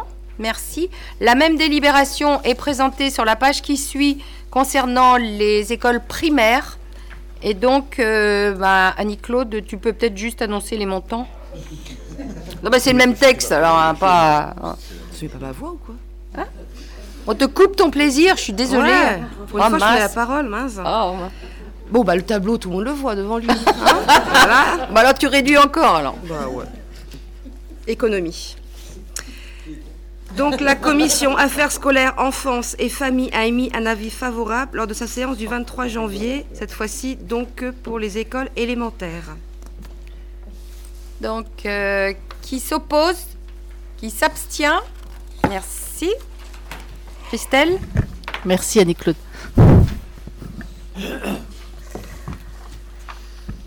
Alors, convention entre la ville de Douarnenez et la MJC, hein, Maison des Jeunes et de la Culture, Centre social Tiandut. Donc, autorisation de signature et attribution d'une subvention pour l'année 2024.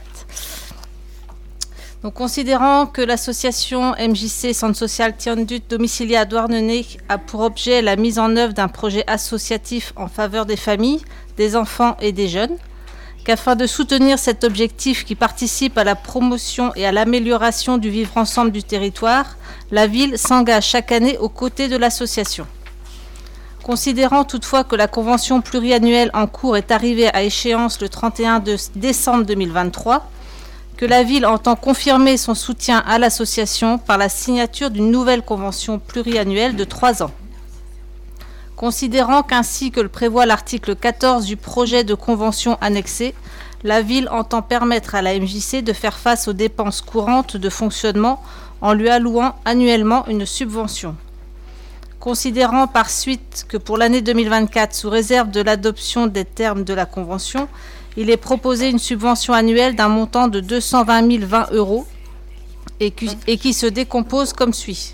Donc fonctionnement de la structure 164 020 euros et le remboursement du personnel mis à disposition 56 000 euros, soit 220 020 euros. Il est donc proposé au Conseil municipal d'approuver les termes de la convention pluriannuelle annexée et d'allouer à la MJC Centre social Tiandut une subvention annuelle de 220 020 euros au titre de l'année 2024. Et la commission Affaires scolaires, enfance et familles a émis un avis favorable lors de ses séances du 6 novembre 2023 et 23 janvier 2024. Pas de, ques- pas de questions? Non, non, c'est, enfin voilà, euh, évidemment qu'il faut soutenir euh, la MJC et euh, l'ensemble des centres sociaux qui sont en grande difficulté en, ce moment. Donc, je ne sais pas si du coup sur le territoire il peut y avoir des demandes de soutien complémentaires euh, au, au vu des difficultés qui sont qui sont les leurs en ce moment. Bah, ils, ils avaient demandé plus, mais c'est vrai que ça a été une négociation après avec eux. Après, au sujet de le... Carmaron, c'est plutôt toi qui, qui gère. ils demandent- Ouais.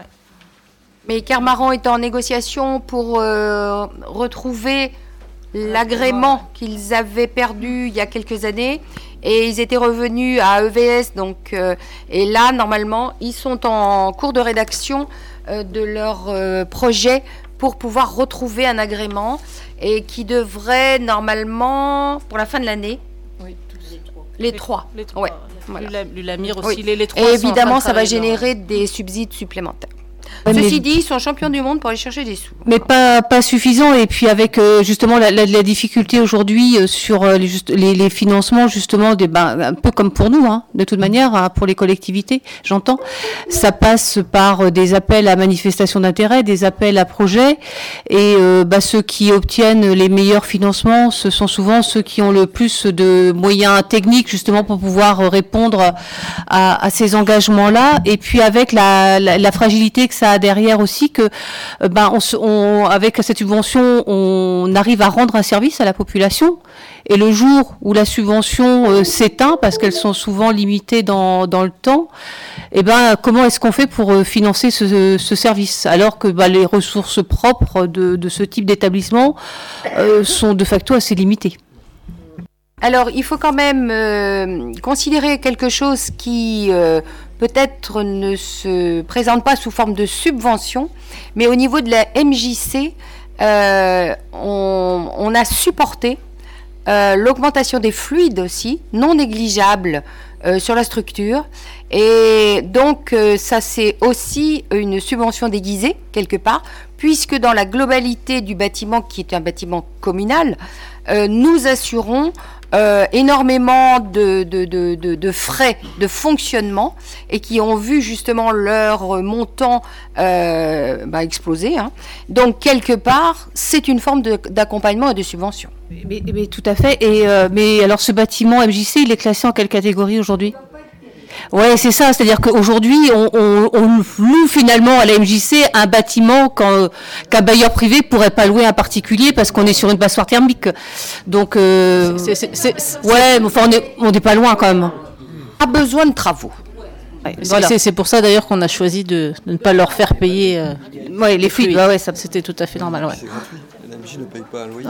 Non, non, la, la, la MJ, bah, on, a, on a fait le calcul. Hein, le, à la ville, ça revient à les mis à disposition à 500. titre gratuit, Oui, à titre gratuit, ouais. Euh, On, on- aide quand même la MJC à de l'ordre de 577 790 euros sur 2024. Donc c'est quand même la plus grosse association. euh, Gratuit Ah oui, oui. Ouais. Ouais. Les, les, les fluides euh, également. euh, ouais. Ouais. Mais bon, ça. Il est très, très engagé auprès d'eux. Et ça me tient à cœur aussi. Donc voilà, il y, a, la MJC et à côté vous avez la FRMJC, donc qui est la Fédération régionale des MJC. Donc, considérant que l'association, donc je veux dire, la FRMJC de Bretagne et de Pays de la Loire, domiciliée à Rennes, a pour euh, objet l'aide et l'accompagnement de la mise en œuvre du projet associatif de la MJC Centre Social Tiandut, domicilié à Douarnenez, et notamment sa qualité d'employeur du directeur de la structure. Considérant qu'en complément de la convention d'objectifs pluriannuels et de la participation financière de la collectivité au fonctionnement de la structure, la ville entend confirmer son soutien par la signature d'une nouvelle convention avec l'AFR de Bretagne et Pays de la Loire pour les trois prochaines années. Qu'au terme de l'article 8 de cette convention pluriannuelle, notamment, une participation annuelle au financement du poste de directeur à hauteur de 55 000 euros par an est garantie par la ville que le reste à charge du coût réel du poste de directeur est assumé par la MJC Centre Social Tiandut. Il est donc proposé au conseil municipal d'approuver les termes de la convention pluriannuelle annexée et d'allouer à la FR, MJC de Bretagne Pays de la Loire, une subvention annuelle de 55 000 euros pour participer au financement du poste de directeur. La commission affaires scolaires, enfance et famille a émis un avis favorable lors de ses séances du 6 novembre 2023 et 23 janvier 2024. Très bien. On peut passer au vote. Qui est contre? Qui s'abstient? Merci. Alors, la suite. euh, Le plan local d'urbanisme intercommunal, donc euh, PLUI, euh, donc valant programme local de l'habitat, c'est-à-dire qu'on rajoute le H, un accord de principe à la préinscription de l'élaboration du PLUI H par Douarnenez Communauté. Donc, considérant qu'au terme de dispositions combinées des articles dont vous avez le- la référence là, du Code de l'urbanisme, l'autorité compétente prescrit l'élaboration du plan local d'urbanisme et précise les objectifs suivis et les modalités de concertation conformément à l'article 103-3 et lorsqu'il est élaboré par un établissement public de coopération intercommunale compétent en matière d'habitat, le plan local d'urbanisme peut tenir lieu de programme local de l'habitat. Considérant que par l'effet du transfert de compétences à son profit, Douarnenez Communauté est seule compétente pour prescrire l'élaboration du PLUI et pour décider de ce- que ce PLUI peut tenir lieu de programme local de l'habitat, que lors de la réunion du 20 décembre 2023, les membres de la commission urbanisme de la communauté de communes se sont prononcés en faveur de la prescription d'un PLUIH, considérant toutefois qu'en application de la charte de gouvernance et dans une logique d'association étroite des communes, membres à l'élaboration de ce document, il est proposé de requérir l'avis sur le principe de l'élaboration du PLUI valant PLH avant d'inscrire la prescription de l'élaboration du PLUIH à l'ordre du jour du prochain Conseil communautaire. Il est donc proposé aux membres du Conseil municipal de se prononcer en faveur de l'élaboration d'un PLUI valant PLH. Donc la commission urbanisme a émis un avis favorable lors de sa séance du 1er février 2024. Donc en fait, euh, la compétence, elle est communautaire, sauf que comme il y a, on a adjoint le logement, l'habitat au PLUI, il faut, comme dans le cadre de la signature de la charte de gouvernance qui, a été, qui a été signée avec les communes, il faut que les communes avalisent le fait qu'on va rajouter l'habitat au PLUI. Voilà. Donc euh, le, CCTP euh, va être lancé là dans les jours prochains et on devrait avoir. Alors attendez, j'ai le détail. Où j'ai mis ça? Ça doit partir début mars avec un retour des offres début avril. Euh, alors, j'ai les dates. Oui, le 6 mars, avec remise donc des offres le 8 avril. Euh, donc, il y aura une CAO, bien évidemment. Et le choix du cabinet qui va euh, donc être choisi sera voté le 16 mai prochain en conseil communautaire. Voilà. Vous avez tout compris D'accord, super. Alors, y a-t-il des questions? Non? On peut passer au vote. Qui est contre? Qui s'abstient? Merci. Prochaine délibération est retirée de l'ordre du jour, donc elle ne sera pas traitée ce soir. Est-ce est-ce qu'on peut savoir pourquoi? Oui. Alors en fait, euh, comment dirais-je? Les propriétés, les propriétés euh, qui sont mentionnées dans cette délibération, à savoir euh, donc la maison de la rue Louis Pasteur, bon, vous pouvez pas la rater hein, parce que elle est pas très jojo, plus la la partie de maison qui se trouve rue Daniel Le Flanchec sont des, des biens qui n'ont plus de propriétaire. Donc, euh, ce sont des biens qui sont euh, par essence réputés comme étant bien sans mètres. Et de ce fait, euh, on a appris il n'y a pas très longtemps que ces biens étaient devenus des biens communaux. Voilà. Donc, charge à la ville de choisir quelle destination elle voulait donner à à ces biens. Et euh, pour en avoir échangé avec euh, le vice-président au logement euh, de Douarnenez Communauté, il nous avait dit, bah, nous, ça nous intéresse de récupérer la propriété de ces biens. Bon, ok, bon, why not? Et en fait, il n'y avait pas eu d'échange entre les membres du bureau restreint de la communauté et les membres du bureau restreint ont dit ben non, on ne veut pas que ces biens soient transférés à la communauté. On n'en a pas, on n'a pas de projet concernant ces biens.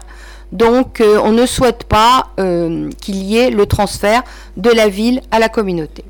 Donc, la décision ayant été assez récente, les documents étaient déjà partis dans les tuyaux. Euh, voilà pourquoi on, la retire de l'ordre du jour. Donc, du coup, on se retrouve euh, avec euh, le bien qui vient derrière, euh, donc le bien 100 mètres de l'impasse sur Couf. Donc il conviendra qu'on établisse, comment dirais-je, la suite du programme en commission urba sur le devenir de ces biens.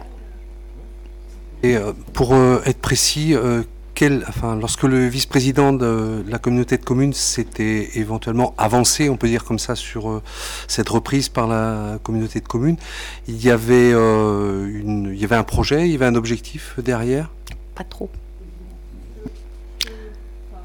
J'étais à la commission euh, des décos semaine, avant-hier, et c'est vrai qu'il y avait...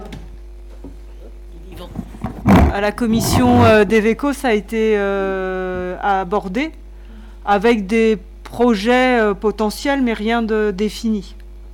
Si je me trompe pas, euh, Florence, tu es d'accord Non, non, c'était, enfin, c'était ça. On était tous les trois. Il y avait Yolande également était présente, mais euh, Christelle, ouais. et il y avait, enfin, c'était de l'habitat. Oui, voilà. Hein, c'était, c'était ce qui avait été évoqué. C'est vrai que voilà, c'est, le, le, fait de la retirer, c'est surprenant, mais. Non. Ouais, mais du coup, on est aujourd'hui, en retirant euh, cette délibération, on reste finalement propriétaire. de ces deux biens sans mètres. Donc aujourd'hui, nous avons cette belle bâtisse euh, rue du Pasteur et un, et un morceau de la copropriété euh, Daniel Flanchec. Tout à fait. Alors, il y a eu une visite, ben, moi j'avais dû quitter la commission d'Eveco l'autre jour.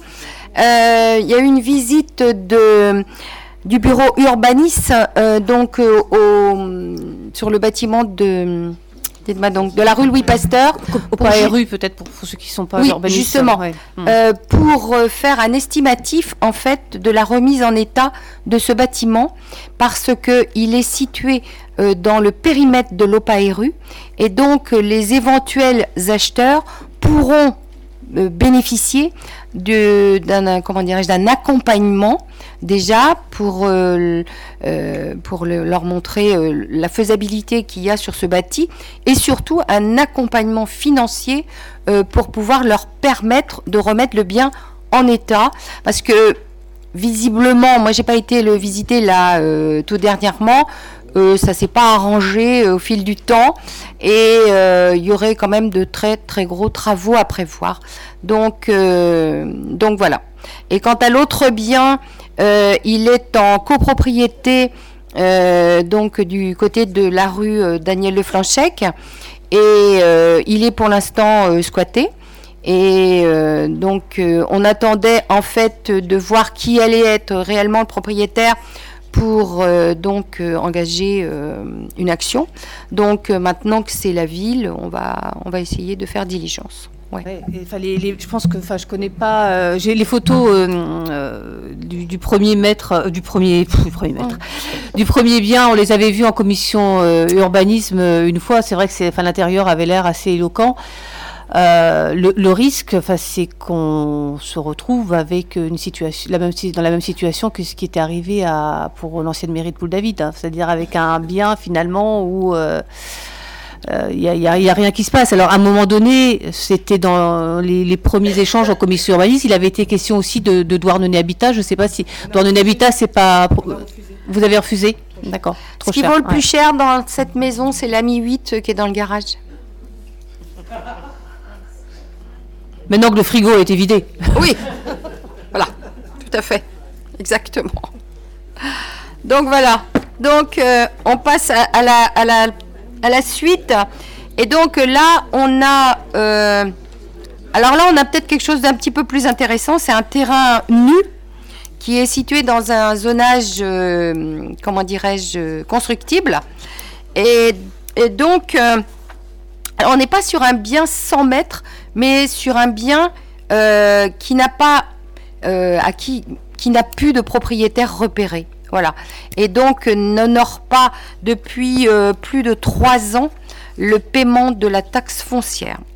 Donc, ce sont des, immeubles qui n'ont pas de propriétaire connu et pour lesquels, depuis plus de trois ans, comme je vous disais, les taxes foncières n'ont pas été acquittées ou ont été acquittées par un tiers. Mais en l'occurrence, là, on n'a on rien perçu. Donc, considérant par ailleurs, au terme des dispositions de l'article 713 du Code civil, les biens qui n'ont pas de maître appartiennent donc à la ville sur le territoire de laquelle ils sont situés. Donc, euh, il est prévu à toute fin, euh, ce sera discuté également en commission, de faire le choix du devenir de ce terrain euh, qui pour l'instant sert un peu de décharge au voisinage. Mais pour autant, il est situé dans une zone sympa. Il n'est pas très grand, il fait 200, 222 mètres. Ouais, 222 mètres carrés, mais bon, dans le cadre de la densification du ZAN, pourquoi pas, hein, après tout. Donc voilà. Euh, donc il va falloir qu'on en parle en commission, mais pour autant, là, euh, comment dirais-je, il faudra qu'on prenne un arrêté d'incorporation pour que le bien rentre dans le bâtiment euh, municipal. Et euh, donc, donc voilà, et m'autorise éventuellement à réaliser toutes les démarches nécessaires à cet effet. Voilà. Donc, ah non, il n'y a pas de plan de cadastre, mais autrement, Bon, ça passera en commission urbaine, n'importe comment. Alors, qui s'oppose Qui s'abstient? Merci. Alors là, on a toute une série de... Là, on m'a gratiné ce soir avec l'acquisition d'un terrain situé chemin de Ménescarguesten. Alors là, par contre, il y, a un plan. On peut le mettre alors, est-ce que vous voyez où ça se trouve? Euh, Après le château d'eau, quand on monte euh, vers Poulan, on tourne à droite. Voilà. Hein L'allée des châtaigniers. Oui, exactement. Et donc là, il y a un virage assez, euh, assez sec. Et je ne sais pas si vous vous rappelez, quelque temps, le bien avait été squatté. Et chez... J'ai oublié son nom. Raphaël. Raphaël, voilà, c'est ça. Et donc, euh, ce qui est proposé, euh, dans un souci de sécurité, c'est d'acquérir l'angle du virage euh, pour donner de la visibilité par rapport à la dangerosité de, cette courbe. Donc voilà. Considérant qu'en contrepartie de la cession gratuite du dit terrain, la ville versera à monsieur et madame Claude Dinard une participation d'un montant de 6113,80 euros pour l'abattage d'une haie de cyprès, l'abattage des arbres situés sous l'emprise à acquérir, le dessouchage et l'évacuation des souches et l'édification d'une clôture en nouvelle limite de propriété, sachant que la haie en question, elle n'est pas top.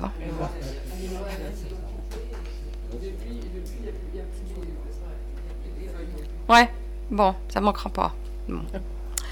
Voilà. Donc, euh, je ne sais pas. Je n'ai pas été voir les paquets. Non, c'est pas un mur en, pierre de taille. Non. Ah, on va attendre avant de finir le conseil. hein. Euh, qui est contre Qui s'abstient Merci. Et ça continue. Alors, là, euh, c'est une cession de la ville vers la communauté de communes. Donc, euh, il avait été prévu précédemment, il y a déjà quelques temps, effectivement, que la ville céderait euh, pécuniairement euh, le terrain euh, correspondant à l'emprise du parking de Birakem à, la communauté de communes.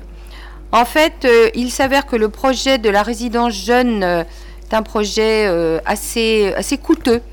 Et dans un souci de participer à l'effort euh, de financement de cette résidence jeune, on a réfléchi et euh, donc on vous propose de céder gratuitement ce terrain en vue de la construction euh, de la résidence jeune. Voilà. Eh bien, formidable. C'est pas faute d'en avoir parlé plus d'une fois et en commission et en conseil municipal. Donc on Ah non, est ravis. Je suis d'accord avec toi, mais pour autant, il fallait que la décision mûrisse. Et voilà, c'est mûr. Pour un projet impactant pour, pour Douarnenez, c'était quand même euh, assez évident depuis le départ. euh. Bon, enfin, le, le changement, on peut le noter à partir du moment où ça a changé de, ma- de majorité à, la, à Douarnenez communautés quand même. On peut Ah pas bon nier, il y a pas, enfin, c'est pas, c'est pas le hasard qui d'un seul coup fait que vous- la réflexion avance pour que ça devienne un, un bien gratuit. euh. peu importe le coût de base, euh, si on peut favoriser un bien, enfin, pas un bien, un, un projet impactant pour Douarnenez, on, le- on le fait à prix, à prix zéro, quoi. C'est tout. J'ai pas entendu. Je n'oublierai pas pour les futurs projets de Dorne Habitat d'avoir le terrain gratuit. Parce que nous, on a l'habitude de le payer. Ok, alors euh, on peut passer au vote qui est contre, qui s'abstient? Alors on continue. Alors là, c'est l'affaire du siècle aussi. Mais c'est presque l'affaire du siècle parce que ça traîne depuis 20, 15 ans, je sais plus. Enfin, ça date depuis. euh, Bref, on arrive au bout. Euh, donc pour une euh, session de 164 mètres carrés. Donc valeur euh, 80 euros, la valeur vénale du mètre carré. Donc on va pouvoir, comment dirais-je, vendre le bout de terrain qui est dans le, le pignon de la boulangerie Jean. Et je me rappelle de la réflexion de Florence la dernière fois, quand on avait eu la procédure administrative, qui avait dit est-ce qu'ils n'ont pas changé de projet? Bon. Et donc euh, la ville devra reverser à l'État 50% de la plus-value qui sera réalisée. Il s'oublie pas au passage. hein. Donc euh, voilà, on arrive au bout. Y a-t-il des avis contraires? Des abstentions? Merci. C'est encore moi là. Juste une petite remarque parce qu'il va y avoir euh, plusieurs délibérations en lien avec des sessions. Euh, il me paraît intéressant. Alors je ne sais pas si d'un point de vue euh, réglementaire c'est comment facultatif, mais il me paraîtrait intéressant de de rappeler ou de rapporter aussi l'extension par rapport à la surface existante, la surface à partir de laquelle on démarre. Euh, Aujourd'hui, donc, euh, si je comprends bien, on a cette, euh, cette euh, surface qui est effectivement augmentée de 164 mètres carrés, c'est ça, hein, si je dis bien. Ce qu'on va vendre, oui. Voilà, c'est ça. Mais qui vient s'appuyer sur une surface de 230 mètres carrés. Ça, ça me paraît juste intéressant de ramener un petit peu les échelles. Voilà. Oui, c'est pour leur augmentation de leur euh, atelier de fabrication. Ouais. Et la chocolaterie, ouais, c'est ça. J'ai fait le calcul pour toutes celles qui suivent. hein. Ah oui, oh bah dis donc, t'es bien toi. Alors euh, là c'est donc, on a voté, hein Oui. Euh, la vente, si si c'est voté. Hein. Non. Si. On n'a pas voté pour euh, les 164 Si, moi j'ai l'impression qu'on a voté.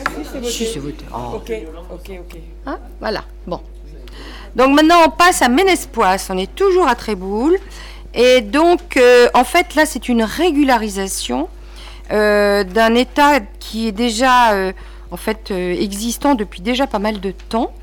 Et donc, qui correspond à un, bout de terrain qui jouxte la propriété de, de Monsieur Jean-Loup Tivet et qui représente une surface donc de 538 mètres carrés. La valeur vénale est de 8 euros le mètre carré, donc 4304 euh, euros de, de prix de vente. Alors, tu as calculé par rapport au prix de sa maison? Euh, au, prix de sa... Je, veux bien, je veux bien pour la maison. Mais là, il, va, me falloir quelques chiffres. Non, non, non. Le, terrain. initial est de 2051 mètres carrés. Cette propriété, désormais, mesure un peu plus de... Enfin, pratiquement 2600 mètres carrés. Euh, voilà, c'est tout. On a une acquisition qui est à 8 euros du mètre carré pour 538 mètres carrés qui ah. effectivement donc euh, revient à l'acquéreur à 4304 euros si je compte bien. Hors euh, frais de métrage et différents machins. Bon, c'est une bonne affaire, dirons-nous. oui, enfin, placé là. Bon. Enfin, on peut rien y faire hein, de, ce terrain-là. Non, on est allé, enfin, l'équipe est allée sur place. Non, on peut. Est-ce que on, peut, peut je, vais la voter hein, cette délibération, mais est-ce qu'on peut tout de même rapporter au terrain initial, imaginer de temps en temps, monter au-dessus de l'augmentation des domaines? On a une marge de combien? 10 Je sais plus. Je sais plus. 10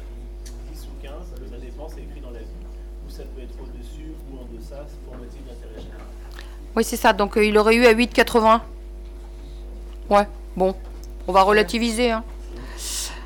Bon, euh, qui est contre? Qui s'abstient? Merci. On continue dans les ventes de terrain. Euh, donc, rue Marie-Réole. Alors là, je ne sais pas si vous voyez, quand on passe le lotissement des Hauts du Riz, c'est celui qui est en face. Voilà, celui qui est en face. Et euh, c'est tout au fond. Euh, donc euh, la, rue qui est dans le fond de ce petit lotissement-là. Voilà. Et donc ils, ils sont acquéreurs d'une surface de 141 mètres carrés. Et donc là, la valeur vénale du mètre carré est à 28 euros donc qui correspond à un prix de vente de 3 948 euros. Voilà. Le terrain de base étant de 230 mètres carrés, nous passons à 230 plus 164. Tu as des accointances avec un géomètre? Euh, je, lis le cadastre de temps en temps. Ah, c'est bien, super. bon, oui. bon, écoutez, y a-t-il des avis contraires? Des abstentions? Je vous remercie. Alors, euh, donc il y a aussi une communication qui vous est faite euh, du bilan général des acquisitions et des cessions. Donc vous avez euh, donc comment dirais-je parcelle en terre, nature de terre. Oh là là. En ah puis ça remonte. Attends, quand est-ce que ça a été fait ça En 2008. Ah oui, pour 169 mètres carrés, rue du commandant Fernand, pour. Euh, comment c'est ça euh, T'as pas fait l'addition, Jean-Yves? Je vais pas prendre le travail des services là. Ah bon, d'accord. Alors, Port-Rue, euh, donc pour 1 mètre carré. Moulin de Kerguesten pour 1366 et 351 mètres carrés. Et la rue Louis Pasteur pour 2240 mètres carrés. Voilà. Ah ça oui, ça ça vient d'être fait là, euh, euh, fin d'année. Et pareillement, donc nous on a cédé euh, donc le magnifique bâtiment de la rue de la République dit ancienne mairie. Hein?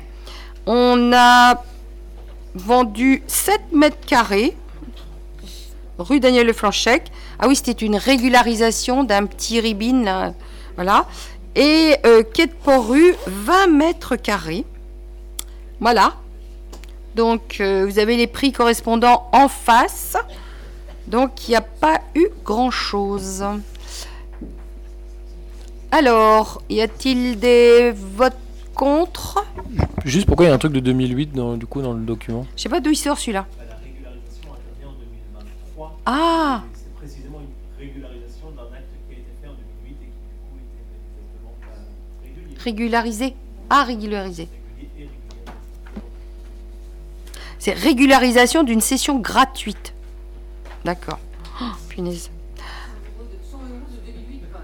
Oui. Oui. 2008. Euh, y a-t-il des avis contraires? Des abstentions? Eh ben, je cède la main. Isabelle. Bonsoir, bonsoir à tous, merci de m'avoir attendu.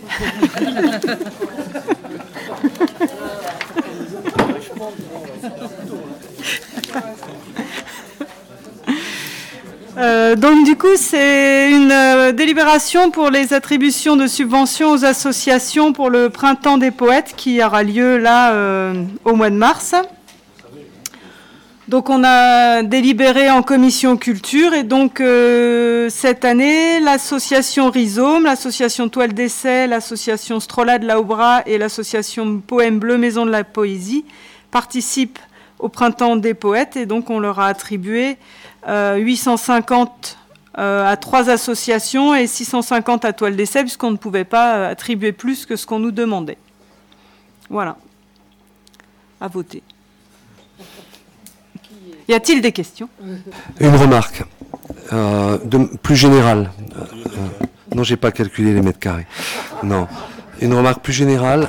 Euh, ça fait un moment effectivement que pour notre part on se la pose. J'ose espérer effectivement que c'est pas, ça relève pas de la rétention. En tout cas, pour notre part, on regrette de ne pas avoir régulièrement les informations relatives à la vie des associations. Je veux notamment évoquer euh, les différentes assemblées générales. Ces informations, de manière très très parcimonieuse, nous arrivent de ci de là. On va glaner les infos. Euh, voilà. On a, on a, elles sont nombreuses, hein, les associations sur la ville ici, elles sont très très nombreuses. Je suis pas à dire effectivement que on pourra y assister à toutes, mais en tout état de cause, ça me paraîtrait logique que notre groupe ait ces informations et on ne les a pas, ou de manière générale, on va les glaner de ci, de là. Euh, c'est pas toujours très agréable, voilà, parce qu'on considère aussi, ce qui, je pense, va être encore le cas ce soir, que la plupart du temps, je dis bien la plupart du temps, on vote la quasi-totalité des subventions aux associations, et qu'entend effectivement que représentant euh, ben, de, de la municipalité, on, on devrait pouvoir aussi décider d'y aller, de pas y aller. Donc j'espère que c'est un souci euh, technique qui veut que ça nous arrive pas, mais faudrait qu'on sache comment faire. Mais c'est c'est c'est pas d'aujourd'hui. On ne reçoit pas toutes les invitations. hein. C'est les, les associations qui sont émettrices de leurs invitations. Voilà. Après, euh, nous, on n'est pas invités à tout non plus. Hein. Loin s'en faut. Hein. Mais logiquement, les, les assos qui euh, sont subventionnés par la ville invitent euh, leurs financeurs à. Ou pas. euh, Euh, pour les associations sportives, je sais que c'est André Guillemot qui était invité. Ils, ils- ils invitent de manière nominative. Donc même nous, même moi, euh, j'y vais pas, hein, sauf si André. Bah oui, mais si- bon, enfin, peut-être que t'as pas envie d'y aller, Mais mais. si, mais j'ai pas été invité. Dans la, dans la, dans la, oui, c'est pas grave. C'est public, une, c'est pas privé, une, Je sais, une bien, AG, je- hein. je sais bien, mais si je le sais pas, si je n'ai pas l'invitation, euh, je, je peux pas y aller. En fait, Non, mais c'est bien ce qu'on dit. Si, euh, si l'un de, de, enfin, si, je sais pas, euh, toi, Isabelle, en tant que responsable de la commission euh, culture, euh, tu reçois des invitations à des AG pour des assos, et ben, il faudrait le partager, enfin, le dire en tout cas à tout le monde, quoi. Voilà. Et pour le sport, pareil. il Alors- voilà. Après, ça va vite faire de la somme d'informations très, très, enfin, qui va se cumuler. Après, moi, par exemple, cette année, j'ai pas pu aller à l'association de l'Université du temps libre et Saïda m'a gentiment euh, remplacé. Donc voilà, quand euh, je peux y aller, j'y vais. Euh, après, sachant que sur les subventions, toutes les. hum, Je vous regarde plus parce que je sens qu'il faut que je parle dans le micro.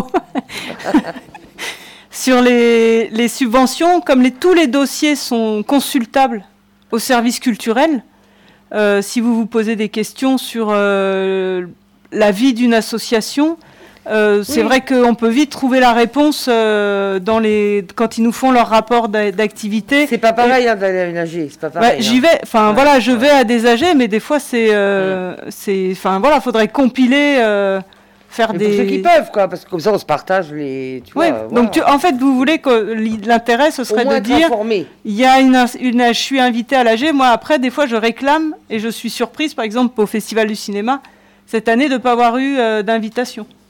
Ah bah c'est étonnant. Moi, Voilà. moi, moi, je l'ai eu, mais en tant qu'adhérente, donc euh, pas Voilà. Donc euh, des fois, il y, a des- il y, a des- il y a des courriers, des mails qui se perdent, donc c'est un peu... euh, voilà. Ouais. Mais sinon, bah, je, re- je retiens et si vous êtes intéressé, oui, je vous, je vous indiquerai Ouais, voilà, ouais. Les, les dates d'AG auxquelles... c'est pareil pour je- les au- affaires scolaires, les affaires sociales, tu vois. Bon, Alors ce qui est bien, c'est qu'aujourd'hui, des fois, je reçois les invitations par mail, donc je pourrais les transférer, Oui, les faire voilà, suivre euh, aux membres de la commission. Mais cette remarque, elle est faite parce qu'en fait, euh, on a été interpellé aussi par euh, des associations différentes, que ce soit sportives ou culturelles, comme quoi l'invitation était venue en mairie et qu'ils étaient surpris de jamais nous voir. Ouais. Et donc, et on leur a justement fait la remarque euh, qui était invité, et généralement ils disaient le conseil municipal, ou euh, c'était à l'ordre de la mairie, mais pas nominatif comme peut le dire Christine. Donc voilà. Voilà, voilà pourquoi la remarque elle est faite, parce que les associations sont venues nous voir. Pour le sport, je connais que des, des invitations que André me transfère et, et c'est à son nom. Donc euh, voilà, je parle de ce que je, que je connais. En fait, c'est un, sujet parce que, ben, et c'est logique hein, qu'on soit dans cette question-là parce que ça, ça pose aussi la question de notre visibilité, de notre représentation. Donc euh, après, on, vu le nombre effectivement qu'on est, on couvrira peut-être pas tout, mais on pourra aussi peut-être éventuellement couvrir des, ben, des AG auxquels vous ne pourriez pas participer. Mais c'est un vrai sujet, c'est de savoir, euh, là, là je l'apprends, hein, enfin, ce que ce qu'on dit là, on n'a jamais causé de ça, comment, comment ça fonctionne, effectivement, il y a parfois des invites euh, donc euh, nominatives, etc. Com- comment on peut faire, quoi, concrètement, pour... Après, je pense que si vous avez une association qui justement vous interpelle, ne pas hésiter à lui dire d'envoyer à l'adjoint, de nommer directement euh, l'élu euh, l'élu qu'ils aimeraient venir, euh, voilà, qu'ils qu'ils aimeraient voir. Quoi. Enfin, en tout cas, on fuit pas les âgés des assos. semble le, plus euh, nécessaire, en tout cas, c'est que les, les assos qui sont subventionnés par la ville invitent les membres du conseil municipal, quels qu'ils soient, hein, évidemment, euh, voilà. Après, ils y vont, ils y vont pas, c'est pas le problème, mais, euh, mais que, le conseil municipal soit invité. Pardon, on vote euh, on vote ici au conseil municipal euh, d'octroyer enfin, l'octroi de subventions, donc euh, voilà. Concernant le social, puisqu'on abordait le sujet l'autre soir, lundi soir, moi j'ai rencontré toutes les associations à qui on donne une subvention. Et depuis le début du mandat, on les rencontre au moins une fois par an. Et on se met un point d'honneur à les rencontrer et à être le plus présent lors des AG. Maintenant, euh, c'est vrai que ça arrive qu'on soit pas invité non plus euh, dans ces commissions-là, enfin dans les assemblées générales, et qu'on n'y va pas parce qu'on n'est pas invité, quoi. Alors après, euh, sur ces subventions-là, il y a aussi des réunions de coordination pour l'événement avec les associations. Donc c'est des assos qu'on rencontre euh, très régulièrement aussi. Non, on n'a pas voté. Alors, on peut passer au vote. Qui est contre? Qui s'abstient? Merci. Hop, donc dans la même euh, commission, on a voté, on a voté euh, une subvention pour l'association du comité des gras de Douarnenez pour euh, un montant de 2500 euros.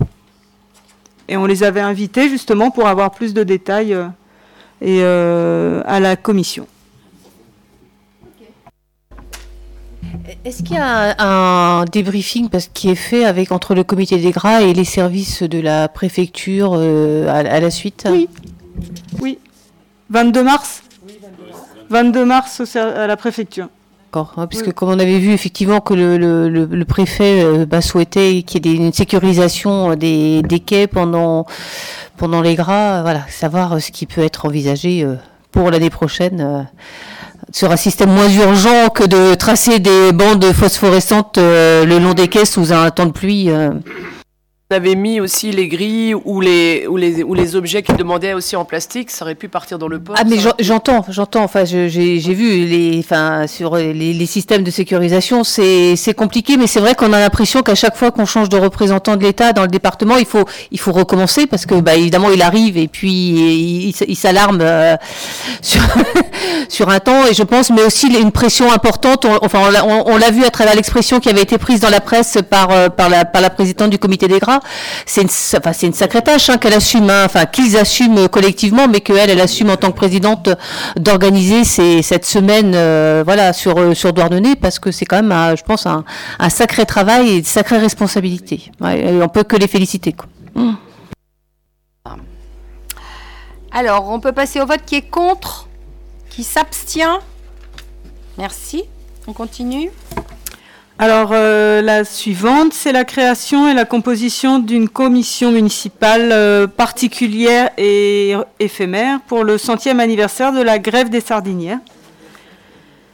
Euh, donc je vous avais fait un appel à personnes qui seraient intéressées. Donc comme il y a un collectif qui s'est créé et que ça va être un événement non négligeable par rapport au patrimoine historique et social de la ville, euh, il est apparu intéressant de créer une commission spéciale pour pouvoir étudier les, les, propositions d'événements et de pouvoir comme ça euh, avoir une lecture plus facile pour, la, pour euh, coordonner une, communication aussi.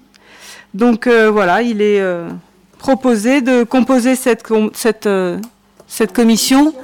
Donc en tant que membre de la majorité, c'est proposé pour, euh, pour y participer donc moi-même, Dominique Boucheron, Françoise Laouénan-Lelec, Philippe Lemoigne, Christelle Dréano, Annie-Claude Le Buanec, Jacqueline Chevert, Irène Olivier. Et donc dans les membres de l'opposition, c'est Yolande Boin et Johan Kéré qui se sont euh, proposés. Il faut voter? Oui. Alors, qui est contre? Qui s'abstient? Merci. La suivante, c'est la convention annuelle avec l'association Toile d'essai.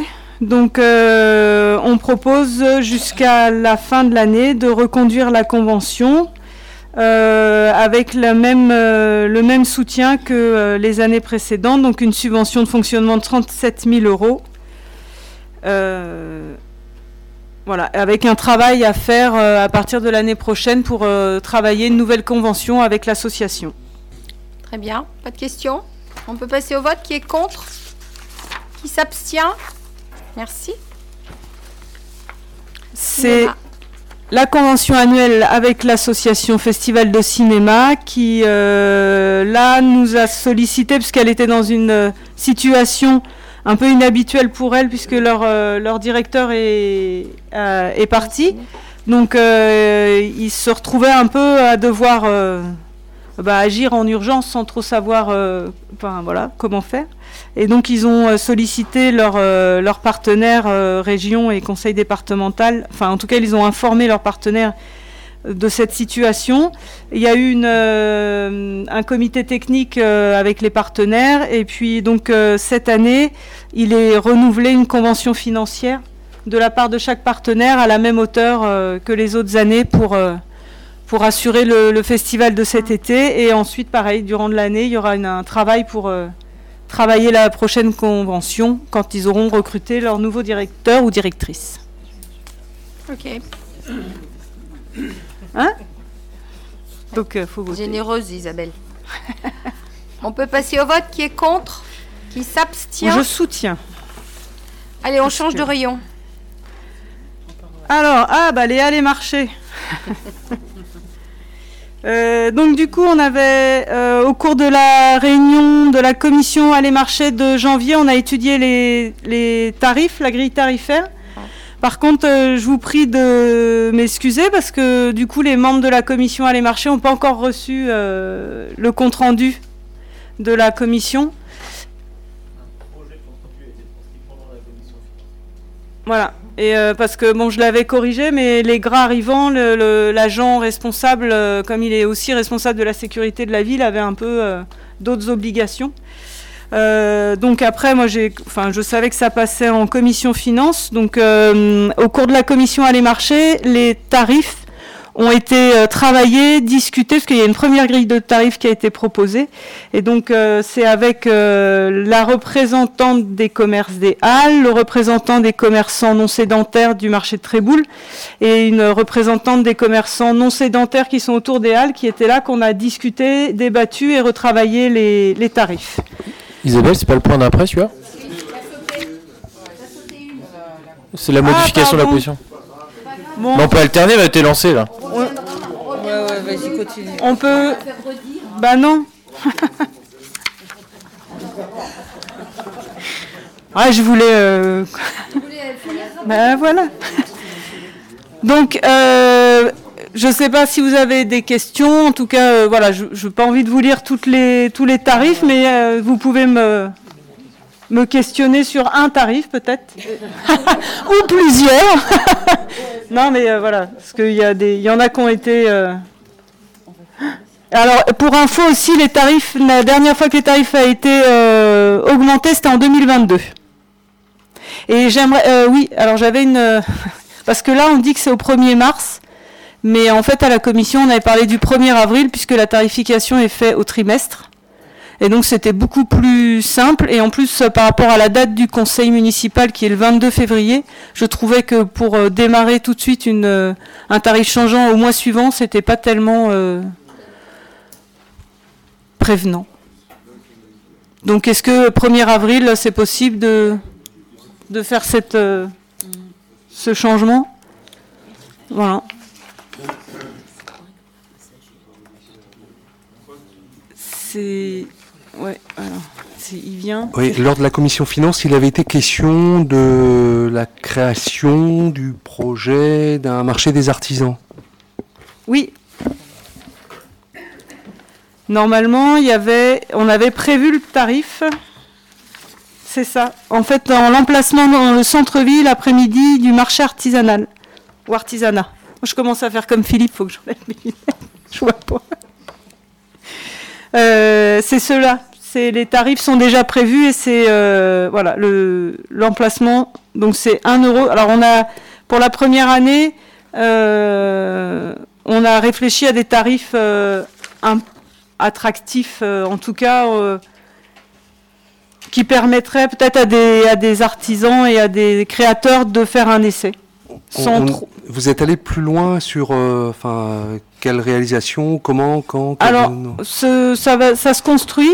Donc ce serait euh, pendant la saison estivale, les après-midi à partir de 13h. Et euh, le placier a déjà une, euh, vingtaine, une trentaine de, candidatures. Voilà. Et donc c'était à la suite, au prochain, à la prochaine commission. Alors après, je suis très tatillonne avec lui puisqu'il a aussi bien des créateurs artisanaux des métiers d'art que des créateurs plastiques, des artistes plasticiens. Et donc je lui dis, tu peux pas appeler ça un marché artisanal.